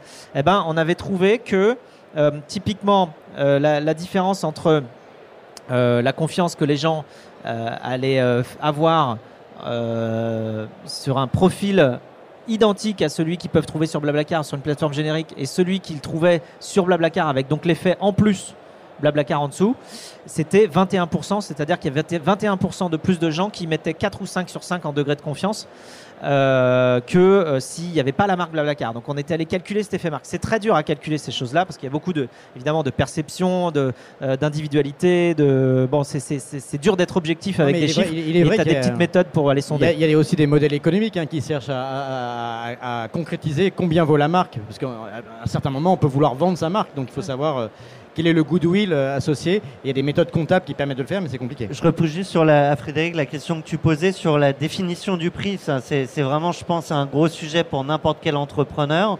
Euh, et toi, tu évoquais la capacité peut-être à, à définir avant même de lancer le produit euh, le, le bon prix. C'est un... Ça, c'est très très dur. hein. Là, Je me souviens justement à l'INSEAD au début, euh, quand je, je cherchais moi, quel prix. En plus, au début, je vendais des plateformes de covoiturage euh, B2B.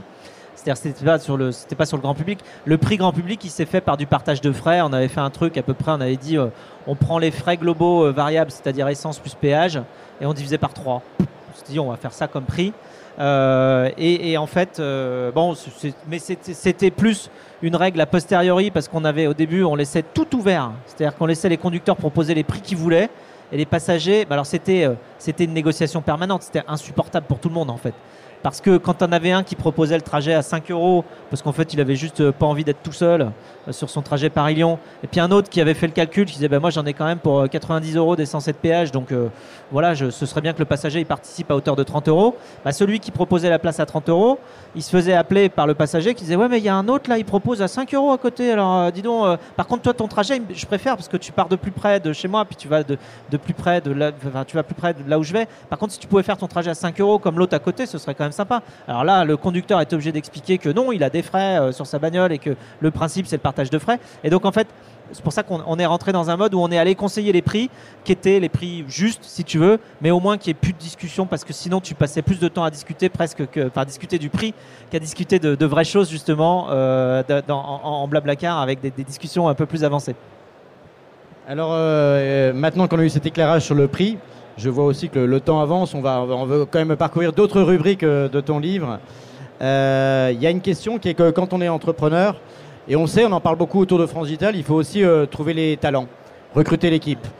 Euh, donc on sait que c'est un gros souci euh, pratiquement euh, sociétal hein, dans, dans tout le monde euh, du numérique en général, même si aujourd'hui il y a un peu une crise financière et on a appris qu'il y avait quelques licenciements dans la Silicon Valley, malgré tout, euh, les talents, c'est avoir suffisamment de talent. Il y a une question, mais aussi comment est-ce qu'on choisit les bonnes personnes Et je me, demandais, je, me posais la question que je te pose aussi au début d'un projet.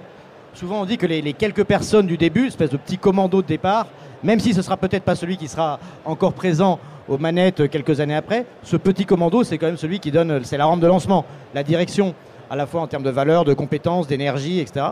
Comment est-ce qu'on fait ça et comment est-ce qu'on trouve ça? Alors les Américains disent euh, will beats skills. Euh, donc la volonté est plus importante que euh, les compétences. Et je pense qu'à ce stade-là, il faut, enfin ce dont on a besoin, c'est effectivement d'une petite équipe soudée qui croit, qui croit que ce truc-là va marcher, va exister, parce qu'il y a beaucoup d'obstacles sur la route, c'est très très dur. Et si on doute trop, enfin euh, douter, c'est bien, ça permet de, comment dire, d'être réaliste hein, et de faire des choses pas à pas. Mais si on doute trop au point d'abandonner et de ne pas vouloir euh, continuer ou de pas penser qu'on peut arriver au bout, euh, et si le jeu devient chaque jour de remotiver tout le monde, en fait, on n'arrive pas. Tu perds l'énergie. Tu perds une énergie de dingue. Donc en fait, il faut des gens qui croient à fond à l'idée, comme toi. C'est ça qu'il faut trouver au début. Et en plus, après, s'ils ont les compétences tant mieux. Mais la réalité, c'est qu'il y a tellement de choses à faire et il y a tellement de compétences euh, différentes à avoir sur un projet quand il démarre que euh, bah, les exemples de, euh, de, nous tous dans l'équipe qui avons dû faire un petit peu tous les métiers à différents moments pour que le projet aboutisse est, est, énorme. C'est-à-dire que si on avait pris des experts qui savaient faire un truc super bien, mais pas le petit truc à côté, bah, en fait, le jour où il faut faire le petit truc à côté et qu'il n'y a personne qui sait le faire, et qu'il euh, y a un trou dans la raquette et que du coup le projet il marche pas parce qu'il manque cette brique là et que la personne n'est pas prête à sortir de son champ de compétences pour aller apprendre autre chose et faire ce qu'il faut faire pour que le projet marche, bah, le projet marche pas.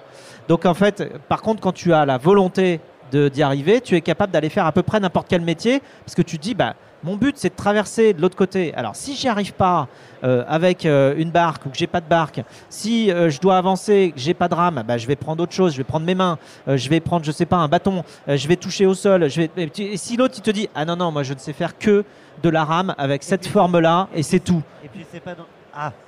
Test, un, deux. Et puis c'est pas dans ma fiche de poste. Et c'est pas dans ma fiche de poste. Alors il faut pas que ça arrive ça parce que Là, la fiche de poste, c'est juste euh, on va arriver de l'autre côté, quoi. Donc maintenant, il faut juste tout faire. Il y a un autre élément, je me permets, dans le livre, moi, que j'ai trouvé hyper intéressant, c'est comment tu vas décider de poursuivre ou pas, en fait, et d'investir du temps ou pas avec un candidat. Et ce que tu dis, c'est à, un moment donné, on revient toujours, en fin de compte, à son intention euh, initiale. Donc, en fait, tu reviens à tes valeurs et euh, à, l'empathie. Et c'est ce qui est, en fait, ton moteur décisionnel.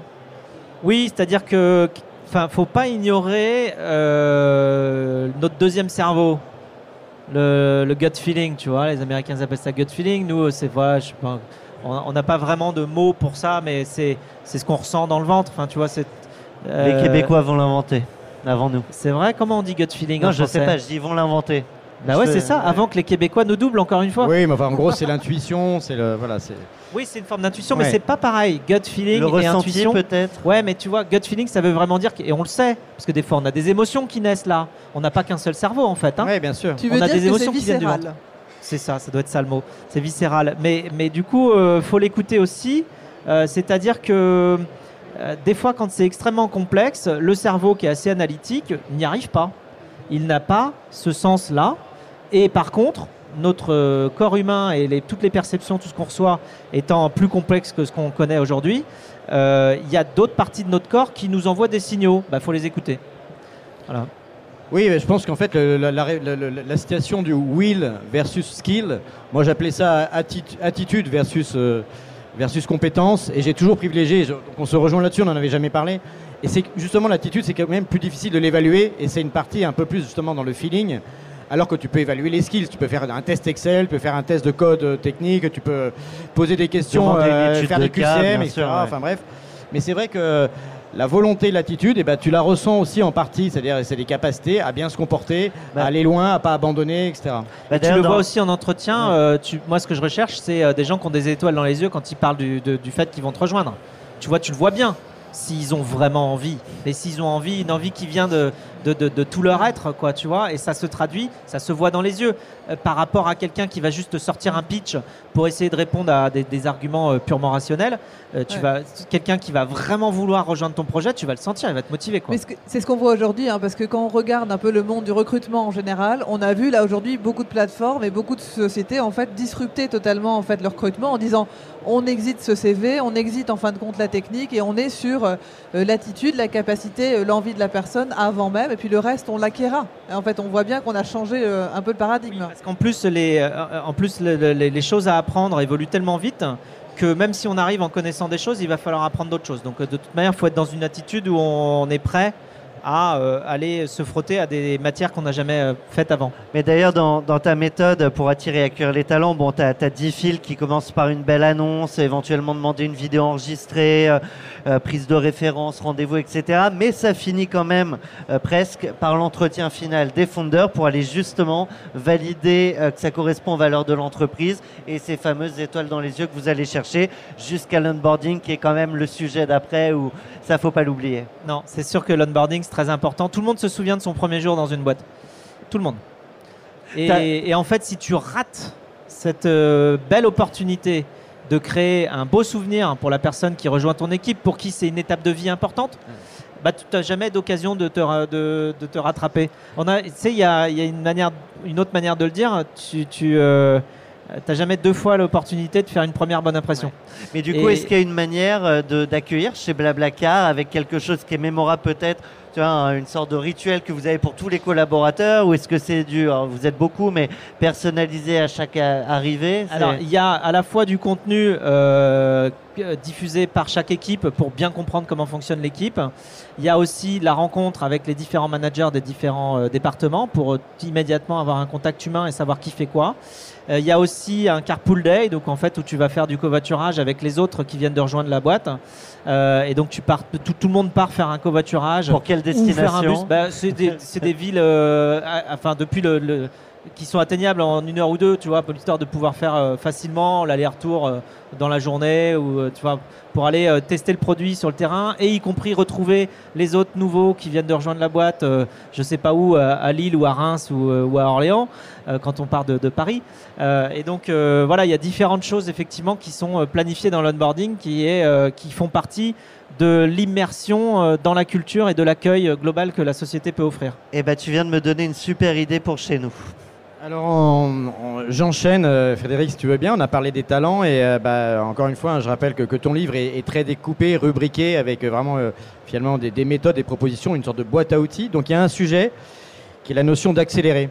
Et moi, c'est toujours une, une question bah, que je me pose aussi, hein, parce qu'aujourd'hui, je suis devenu investisseur euh, bah, chez 2050 avec Marie Eklund, et donc on se pose toujours aussi cette question, qui rejoint aussi la question du scale. hein. Tu parlais de la difficulté tout à l'heure de, de traduire le mot scale, mais enfin, Échelé. échelé. Échevelé. Alors moi, ça me fait penser un peu à échevelé du coup. Je sais pas si c'est bien, mais je. Oui, mais non, on va, s'habituer, on va s'habituer. Mais Si tu, tu- si tu trouves mieux, vas-y, mais Ouais, non, non, je pense qu'on n'a plus beaucoup de je temps pour euh, trouver le mot. Euh, parce que les Canadiens, ils arrivent, les Québécois, ils sont là, ils sont juste derrière. C'est celui-là, j'en ai croisé un tout à l'heure. Donc en fait, il y a la question d'accélérer. Alors, en fait, euh, cette question du scale, de l'accélération, etc., c'est une question qu'on se pose en tant qu'investisseur. On va mettre de l'argent dans une boîte. Et comme on prend du capital, il faut qu'elle grossisse parce qu'on partage le gâteau, c'est-à-dire la table de capitalisation, hein, les, les pourcentages d'actions. Et donc il faut absolument que ce gâteau grossisse. Ça, c'est le modèle économique, sinon on ne gagnera pas d'argent. Malgré tout, on est aussi dans un sujet aujourd'hui où euh, je, bah, je, je, reprends le côté un peu parfois un peu euh, avocat du diable, mais, on dit aussi qu'aujourd'hui, bah voilà, le- l'ultra croissance ou la croissance à tout prix, growth at all cost, dans un monde fini, parce qu'on parle de ce fameux monde fini, hein, c'est l'accès aux matières premières euh, et le transport, bah, c'est aussi forcément d'une certaine manière une ressource finie, parce qu'il y a derrière il y a les moyens de transport qui font appel aussi à des à des fabrications industrielles, etc. Donc on est dans un voilà un référentiel fermé. Donc, est-ce que cette idée d'accélérer, qui est une nécessité économique, elle est compatible avec euh, cette nouvelle tendance? Je sais que c'est un sujet qui te préoccupe, hein, cette question qu'on appelle de l'impact environnemental, social, etc. Euh, Complètement, c'est-à-dire qu'il faut voir ce que tu fais grandir. Euh, si déjà dans l'œuf, ton truc, il consomme ou il surconsomme des, ma- des matières premières ou bien des ressources rares de manière générale, ou bien il pollue, faut pas le, faut pas le faire grandir.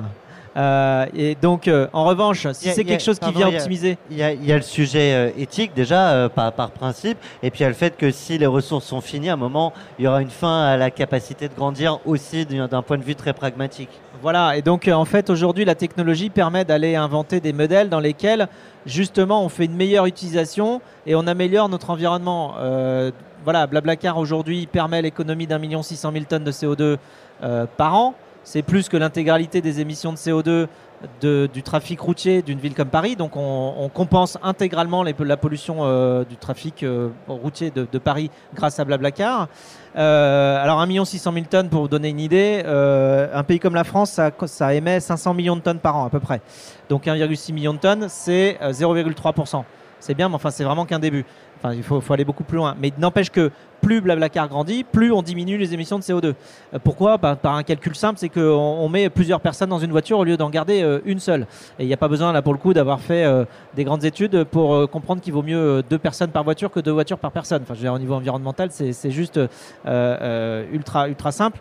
Et donc, du coup, quand on développe un modèle comme ça, on est même allé calculer, nous, les euh, émissions globales euh, de l'équipe Blablacar. Tu vois, il y a 700 personnes dans plusieurs locaux, euh, on, se déplace, on mange, on a des serveurs, euh, enfin bon, euh, on se chauffe, on se re- refroidit euh, l'été pour pouvoir bosser. Euh, donc euh, tout ça, on l'a mis en équation et on a compté que tout ça, toute cette consommation-là, c'est 620 625 fois moins que les économies de CO2 que l'activité de Blablacar permet de, de- de générer dans le monde physique. Donc en fait, à chaque fois que Blablacar se développe de 1 de plus, on fait 624 euh, d'économies dehors d'un point de vue environnemental. Ça, tu peux le scaler parce que c'est quelque chose qui réduit les émissions. Après, tout ce qui va être euh, euh, économie circulaire aussi, ça va dans le même sens. La technologie nous permet aujourd'hui de massivement inventer des mécanismes dans lesquels on va réduire certaines pollutions. Bah, ça, il faut le scaler. Donc en fait, la technologie peut apporter des solutions comme ça, mais il faut vraiment se poser la question, effectivement, de la technologie qu'on invente et si elle, si elle va être boulimique et euh, en fait démultiplier le problème, ou bien si elle va euh, faire partie de la solution. Alors là, on prenait l'exemple Blablacar, mais plus largement, et c'est l'objet hein, de cet ouvrage, pour accélérer, toi tu conseilles deux choses, simplifier, s'affirmer. Bah voilà, tu l'as dit. Bah, du coup, c'est très simple. Euh, mais autour de, de l'action performe, Oui. le produit, l'encadrement, la robustesse, le financement, l'option, la répartition, pardon, et le message. Moi, je reviens juste sur la, la notion de simplifier. Jusqu'où on Ah, peut simplifier et, comment on simplifie, tu vois Alors, on, a toujours envie de proposer, de, de proposer plus, et, et en même temps, il faut un produit simple à comprendre, à utiliser. Ouais, etc. voilà. En fait, euh, c'est extrêmement dur de faire un produit très simple. Euh, ça veut dire que c'est toi qui as intégré la complexité et ou que tu as fait des choix qui t'ont fait ne pas proposer des choses qui sont juste un tout petit peu annexes. Euh, donc tu as choisi de ne pas proposer autre chose qui était moins efficace. Euh, donc tu as choisi une forme de simplicité, y compris dans la compréhension de l'utilisation de ton service et, évidemment dans son utilisation elle-même.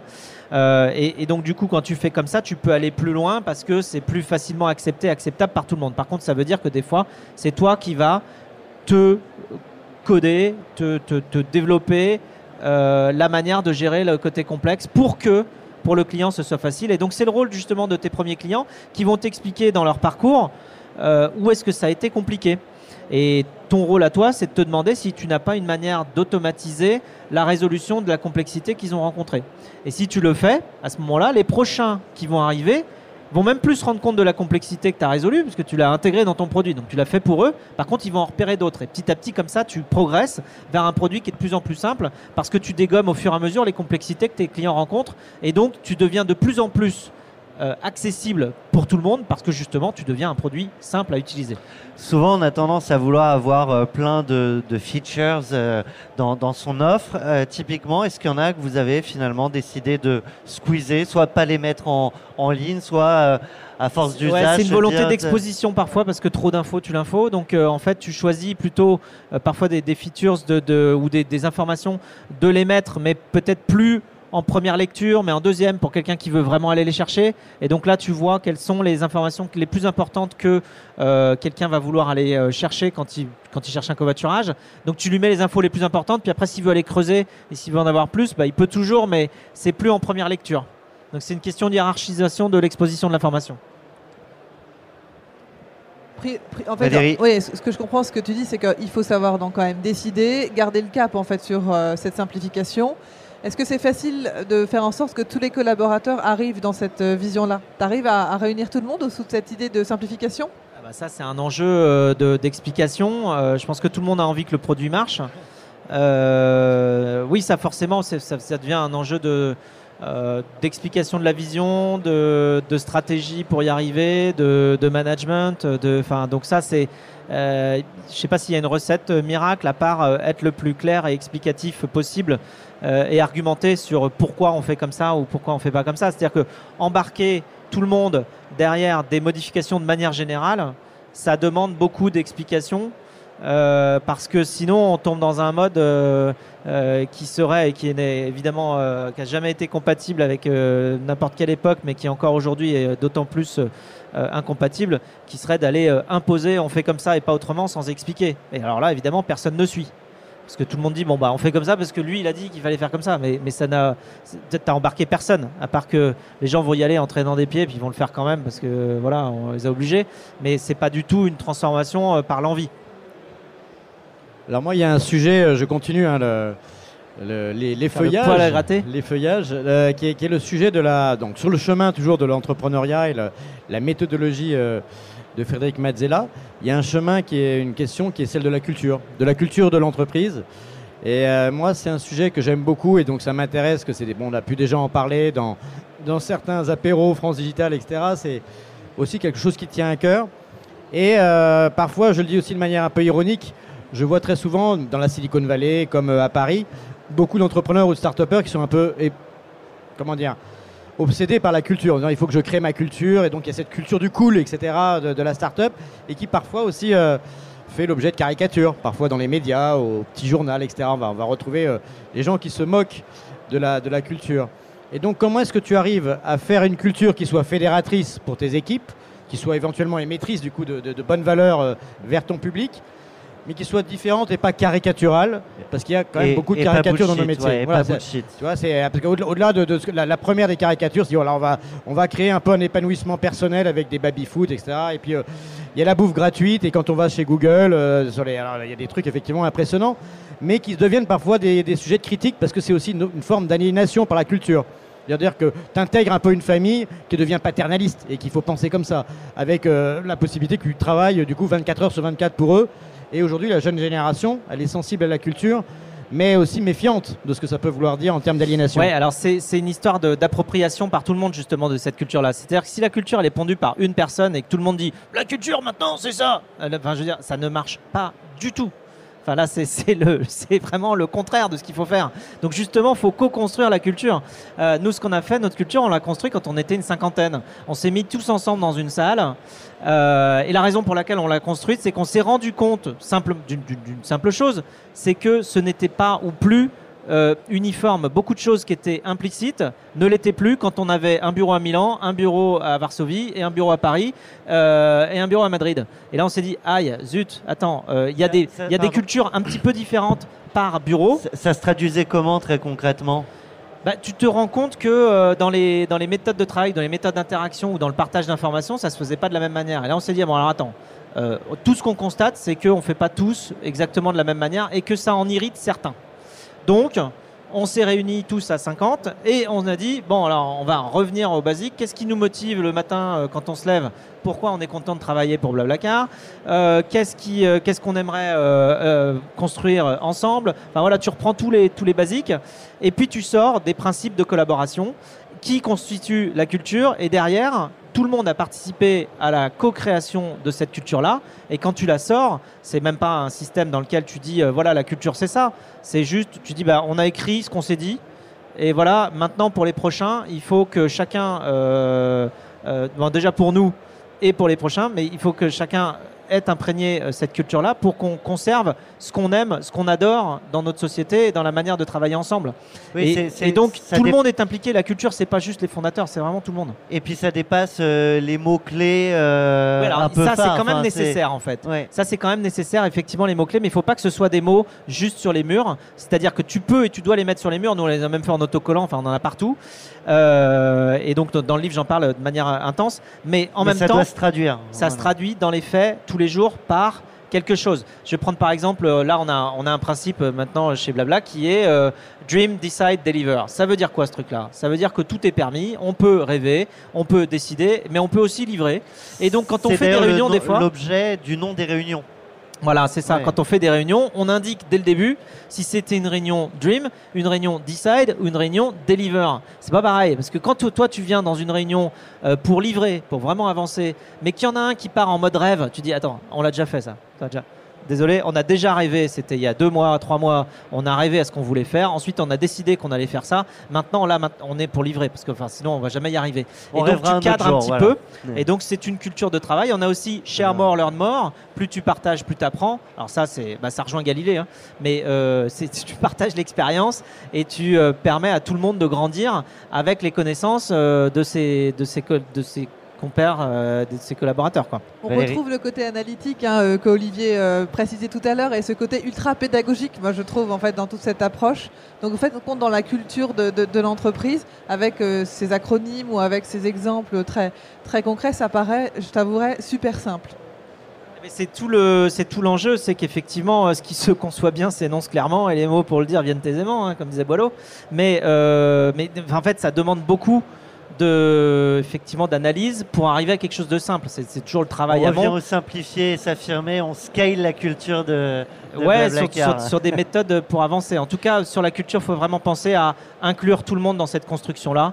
Euh, la culture, ça sort pas du cerveau d'une personne. Allez, pour les auditeurs et puis pour les personnes dans le public, euh, juste pour euh, avoir un moyen mémotechnique de se rappeler de ces, ces réflexions, c'est euh, la méthode cœur, collaborer, officialiser, exprimer, universaliser, donc pour partager pour l'ensemble, et à la fin réviser, parce qu'on Ouais. parle d'une matière vivante.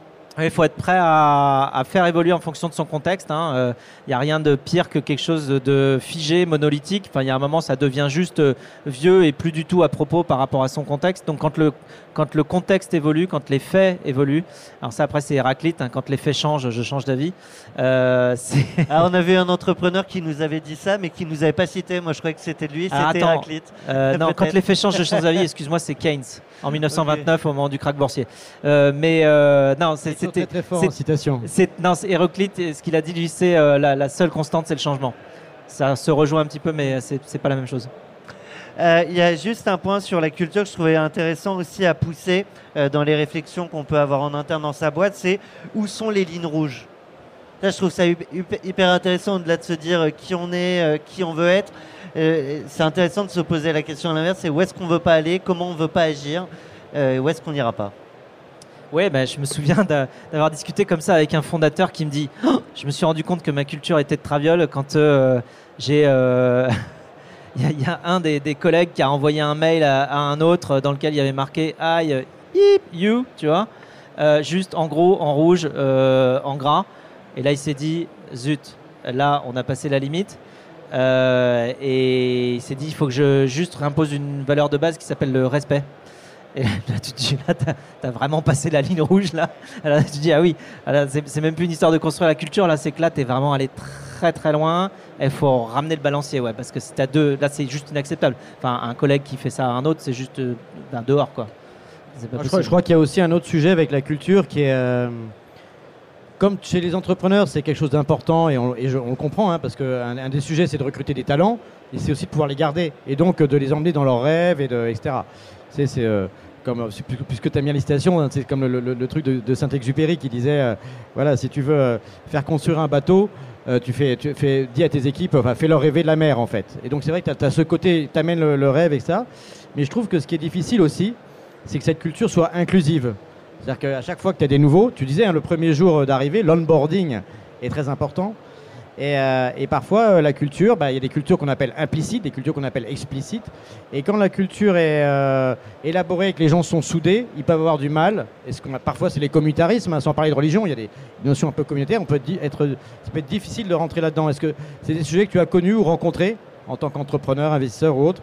De voir qu'à un moment donné, bah, une culture est parfaite, mais en revanche, euh, un peu Bah, Il y a exclusive. une question d'adaptation, c'est sûr, de- de- des nouvelles personnes qui arrivent, mais ça c'est valable pour n'importe quel endroit. Après, euh, de, toute manière, plus tu es explicite, mieux ça se passe. Parce que chacun peut se positionner. C'est quand c'est implicite que c'est plus compliqué. Euh, quand tu ne tu n'as pas compris, on, personne t'a expliqué, personne t'a dit comment la culture était à cet endroit-là, et que tu dois toi-même découvrir et faire une sorte de, de reverse engineering euh, pour comprendre quelle est la culture, parce qu'il y a plein de dangers là-dedans. Non seulement ça te demande beaucoup plus de temps pour t'adapter justement à la culture, mais en plus tu risques de l'interpréter toi à ta manière et pas la même que celle du voisin. Donc en fait après chacun se retrouve avec une culture différente. Donc le côté explicite quand même facilite normalement l'intégration et en plus facilite la communication externe, y compris en amont.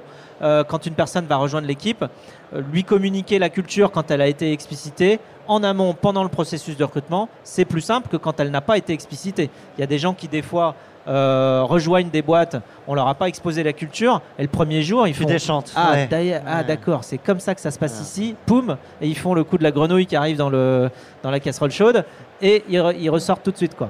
On tourne beaucoup en fin de compte autour toujours de cette notion de simplification, mais de bah, d'une communication claire, d'une parole claire, euh, des- de valeurs claires identifiées, et euh, comment tu fais vivre en fin de compte à chaque fois cette culture. Ça se traduit comment, concrètement, etc.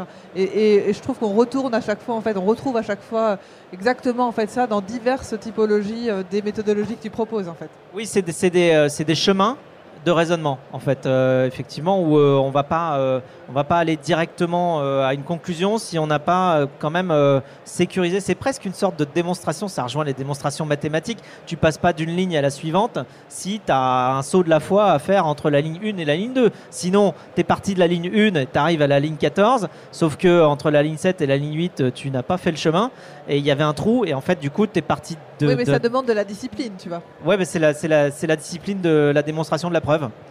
euh, qui, qui fait que tu as un chemin pavé qui tient, qui est, qui est, qui est tout le long et qui n'a pas de trou. Et, donc, Oh. euh, et après, tu arrives, tu dis, bon, bah, on va faire comme ça. Donc.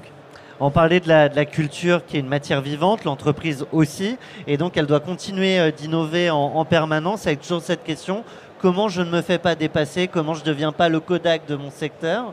Et, et pour ça, tu nous proposes euh, une méthode autour des 5D et des 5E. euh, sur euh, une réflexion autour de l'instinct. Je leur partage que je te vois re- reprendre la note, mais il y a- il y, a pas mal de sujets. Mais, mais sans forcément reprendre Ouais. forcément toutes les rubriques, parce que sinon euh, plus personne n'achètera le livre. Mais ce qui est intéressant, c'est de il y a mettre plein d'autres choses hein, dans Ouais, le non, livre. non, non, mais je, je- je même. taquine, mais c'est surtout ce, sortir du, du cadre analytique et intéressant. Je, voulais le remettre un peu en perspective. Ce que je trouve intéressant, c'est que c'est sous la rubrique euh, innovation, ce, que, ce, dont tu étais en train de parler, euh, Thomas. Et ce qui est intéressant, c'est qu'il y a un risque toujours perçu, qui est en fait de devenir euh, le ringard du prochain. Alors qu'on a été l'innovateur. J'ai plein d'exemples, je vais pas les citer c'est jamais gentil pour ceux qui sont devenus ringards. Mais les ringards, ils l'étaient pas à l'époque. C'est-à-dire qu'ils ont pris la place de quelqu'un qui est devenu leur ringard. On l'a vu souvent, on parle de MySpace par exemple, qui est un vieil exemple hein, dans l'univers de, l'Internet, puis il y a eu YouTube, etc. Mais bon, on va pas trop citer de gens, on va se faire des ennemis sinon.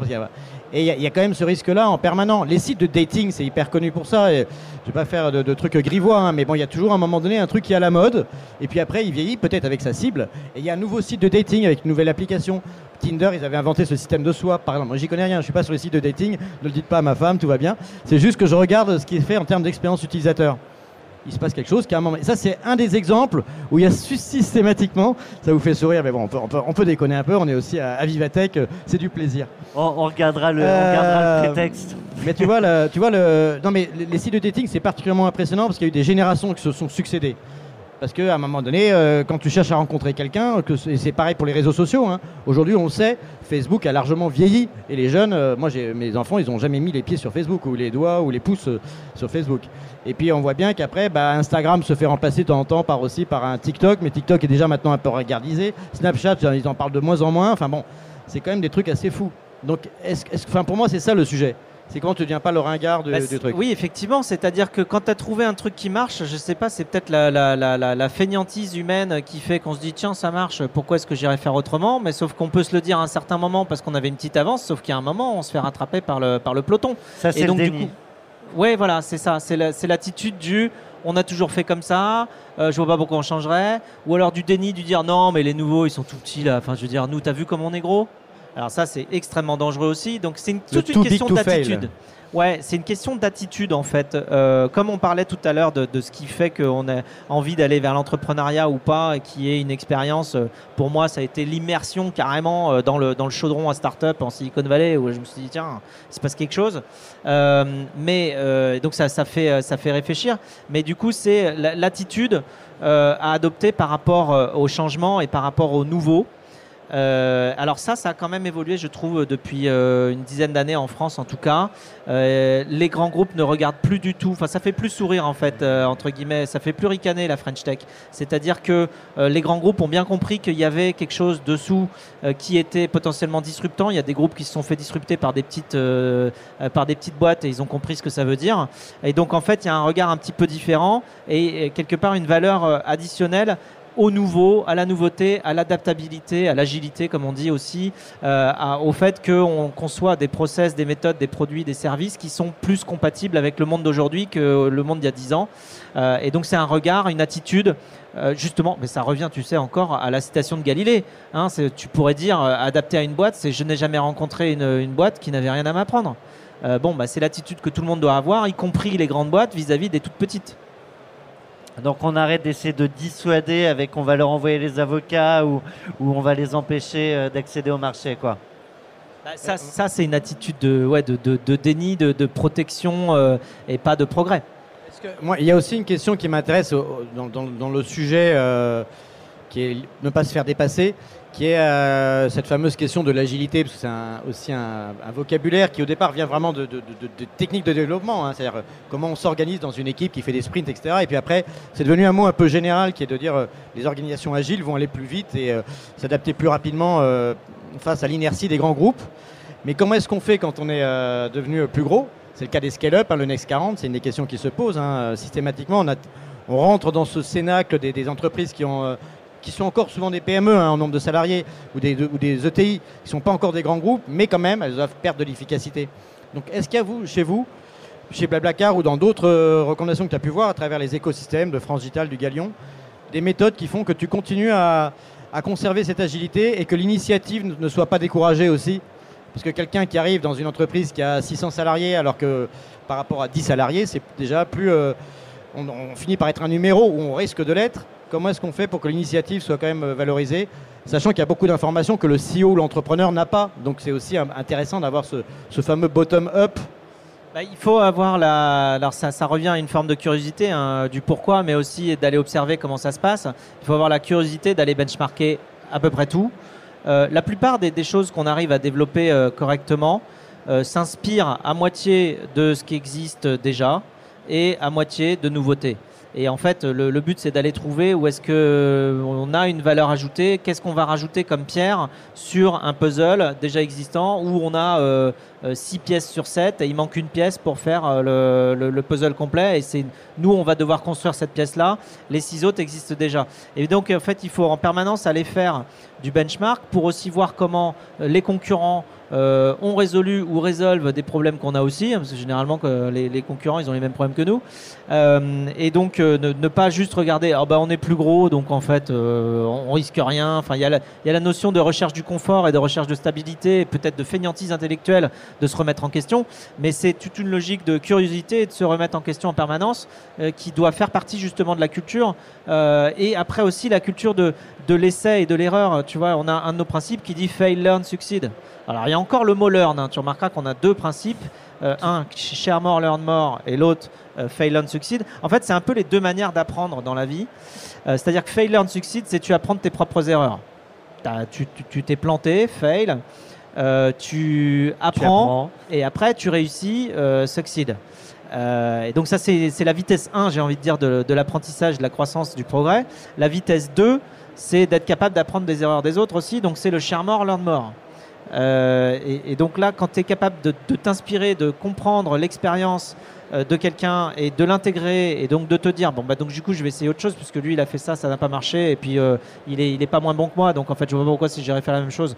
Euh, ça, donnerait un résultat différent. D'ailleurs encore une fois c'est Einstein qui nous sauve.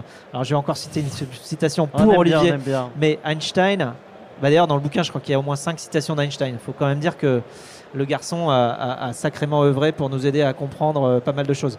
Mais euh, donc il y en a une qui dit le signe de la folie, c'est d'essayer plusieurs fois la même chose en espérant un résultat différent. Euh, bon, de la même manière. Alors tu peux toi-même essayer plusieurs fois exactement la même chose et, et espérer un résultat différent. Je ne sais pas pourquoi, parce que peut-être euh, aujourd'hui il y a un ciel bleu et hier il y avait des nuages. Mais bon, euh, si c'est pas un paramètre qui influence le résultat, il n'y a aucune chance que ça change.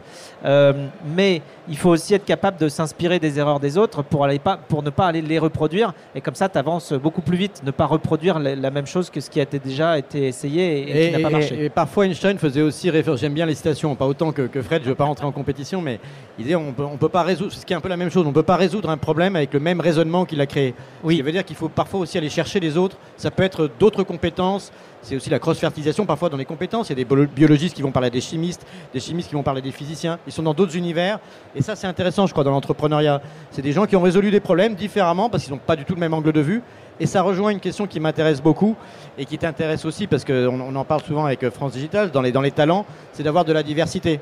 C'est une, des façons de résoudre ces problèmes ou d'être innovant, c'est de dire bah, il ne faut pas tous être pareil. euh, parce qu'il y a des façons de penser. Bon, par exemple, des hommes, des femmes. Là, on est trois hommes, une femme. Avec toi, Valérie. Mais voilà. On n'est pas à la parité, mais c'est une des diversités possibles. Il y en a, on a même tourné l'étape pour avoir un regard assez différent sur le, c'est le probablement pas ce que voulait dire vrai. Einstein par Euh, ailleurs, mais enfin, en tous les cas, c'est quand même une façon de dire que si on raisonne tous de la même manière, ben, on reproduit tous les mêmes erreurs parce que c'est. c'est- Tu, tu parlais, Frédéric, d'apprendre des erreurs des autres. Nous, on aime beaucoup apprendre des erreurs de nos invités. Quelle est la plus grosse erreur euh, commise par Fred Mazella chez Blablacar? J'imagine qu'il n'y en a pas qu'une, mais s'il y en a une qui était particulièrement mémorable, où tu as fail, learn et peut-être déjà succède, on est preneur. Euh, alors, euh, c'est contextuel aussi, mais typiquement, moi, mon idée, c'était de faire le covoiturage longue distance. J'avais pas les moyens de développer un modèle économique qui fonctionnait sur le longue distance, donc on est allé faire euh, le même logiciel pour des sociétés Donc, on allé faire du B2B en fait.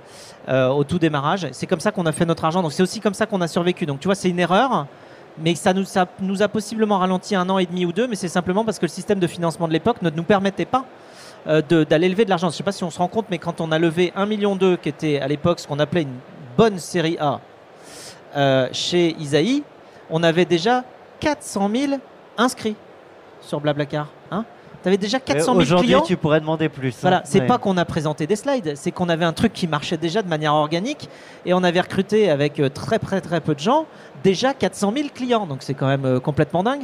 Et donc du coup, en parallèle, nous pour se financer, on est allé faire du B2B, mais on faisait du B2B mal, c'est-à-dire qu'on avait pris notre produit grand public pour faire du longue distance, hein, donc 270 km en moyenne, et on le déployait dans des sociétés pour faire du covoiturage domicile-travail. Alors tu parles, ça marchait pas quoi. Euh, D'une part, il y avait- deux raisons pour lesquelles ça marchait pas. D'une part, le produit était pas fait pour ça, il était fait pour le longue distance et pas fait pour le courte distance.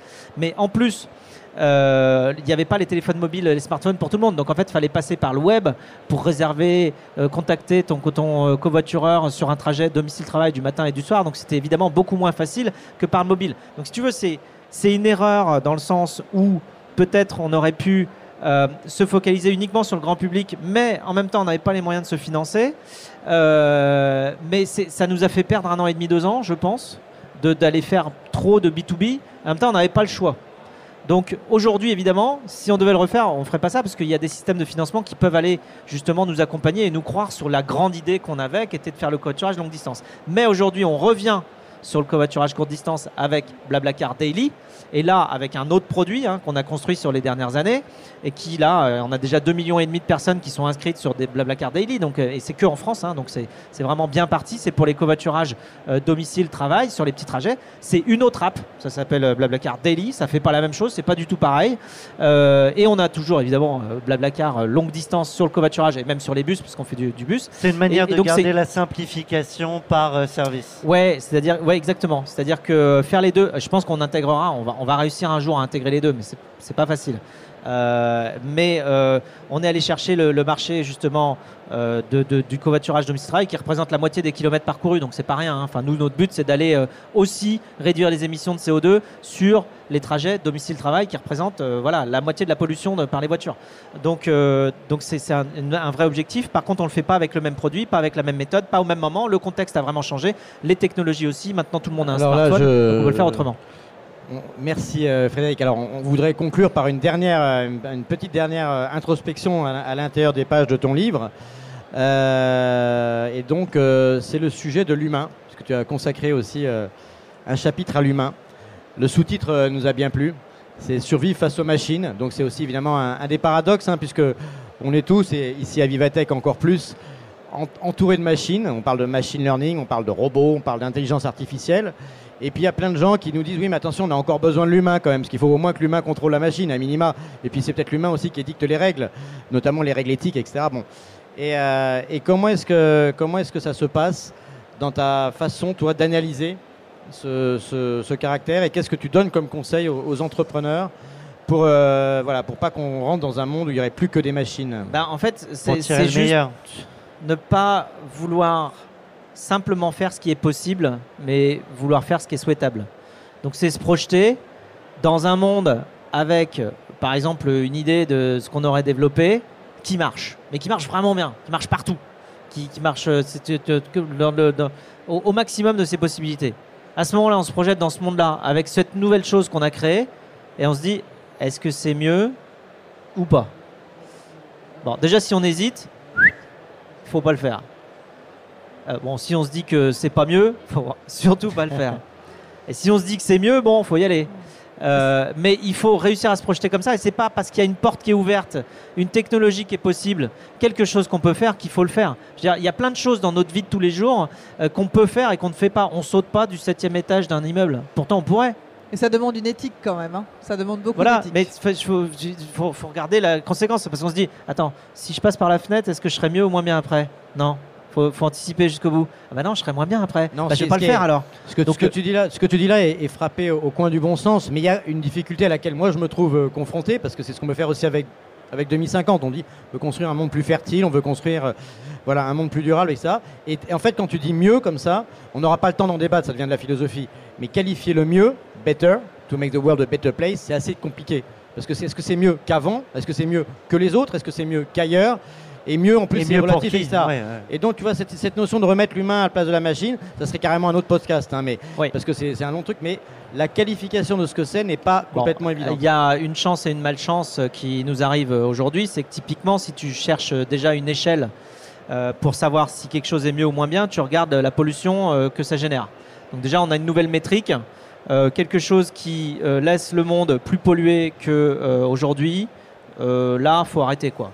Enfin, c'est bon. On a tous compris que. Alors moi, j'ai calculé l'autre jour que j'étais né à 332 parties par million de CO2 euh, et que euh, j'ai certains collègues qui sont nés maintenant à 376 euh, euh, parties par million de concentration de CO2. Euh, Enfin, on a juste compris que ce qu'on a fait, et là je reprends donc du coup la thématique du changement climatique et de la pollution par le CO2, euh, mais pour remettre les chiffres euh, en perspective, l'humanité a à peu près 2,5-3 millions d'années. Bon, on se bat pour savoir euh, quand exactement, mais c'est à peu près, mettons, 3 millions d'années. Euh, les dinosaures, eux, c'était entre moins 50 et moins 250 millions d'années à peu près. Euh, donc c'était quand même euh, bien avant nous. Et le pétrole, qui se trouve ou se trouvait donc en partie sous terre, il a mis des dizaines de millions d'années à se mettre là. Des dizaines de millions d'années. Nous, on a 2,5 millions d'années. hein.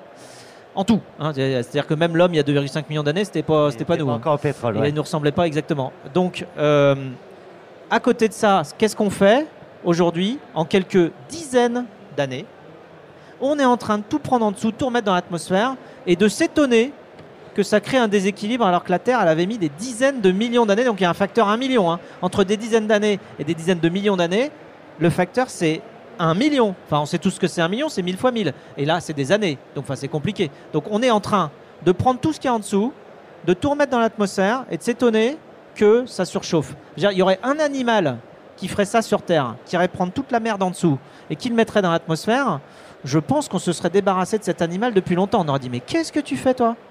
Qu'est-ce que tu... Eh ben voilà. Eh ben, c'est C'est nous. l'animal, c'est l'être Et- humain. Et voilà, donc en fait, il faut, faut se poser euh, les bonnes questions. Et si on a une métrique à suivre aujourd'hui quand on crée son activité, déjà c'est celle-là, ça, ira déjà dans la bonne euh, direction. Est-ce que le truc que je suis en train de créer va polluer ou va euh, euh, participer à la solution de, de réduction notamment des émissions euh, et construire, euh, Et- on espère, un monde moins déséquilibré? Et je me permets, moi je suis convaincu que l'entrepreneur, l'entrepreneuriat en général, a un rôle ultra massif à jouer dans cette, dans cette évolution positive.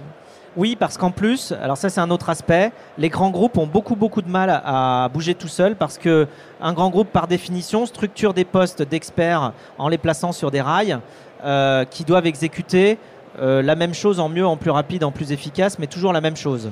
Ils ne sont pas du tout configurés pour exécuter autre chose. Tout a été configuré dans une structure organisationnelle euh, qui est un grand groupe pour livrer la même chose en mieux. Donc, dès qu'on parle d'autre chose, ça, ça marche pas bien. Et s'il y a une chose dont on est sûr aujourd'hui, c'est que continuer comme on a fait jusqu'à maintenant, ça s'appelle le statu quo, ça nous mène dans le mur, c'est sûr. S'il y a une chose dont on est sûr, alors on analyse toutes les courbes, c'est que si on continue pareil, ça marche pas.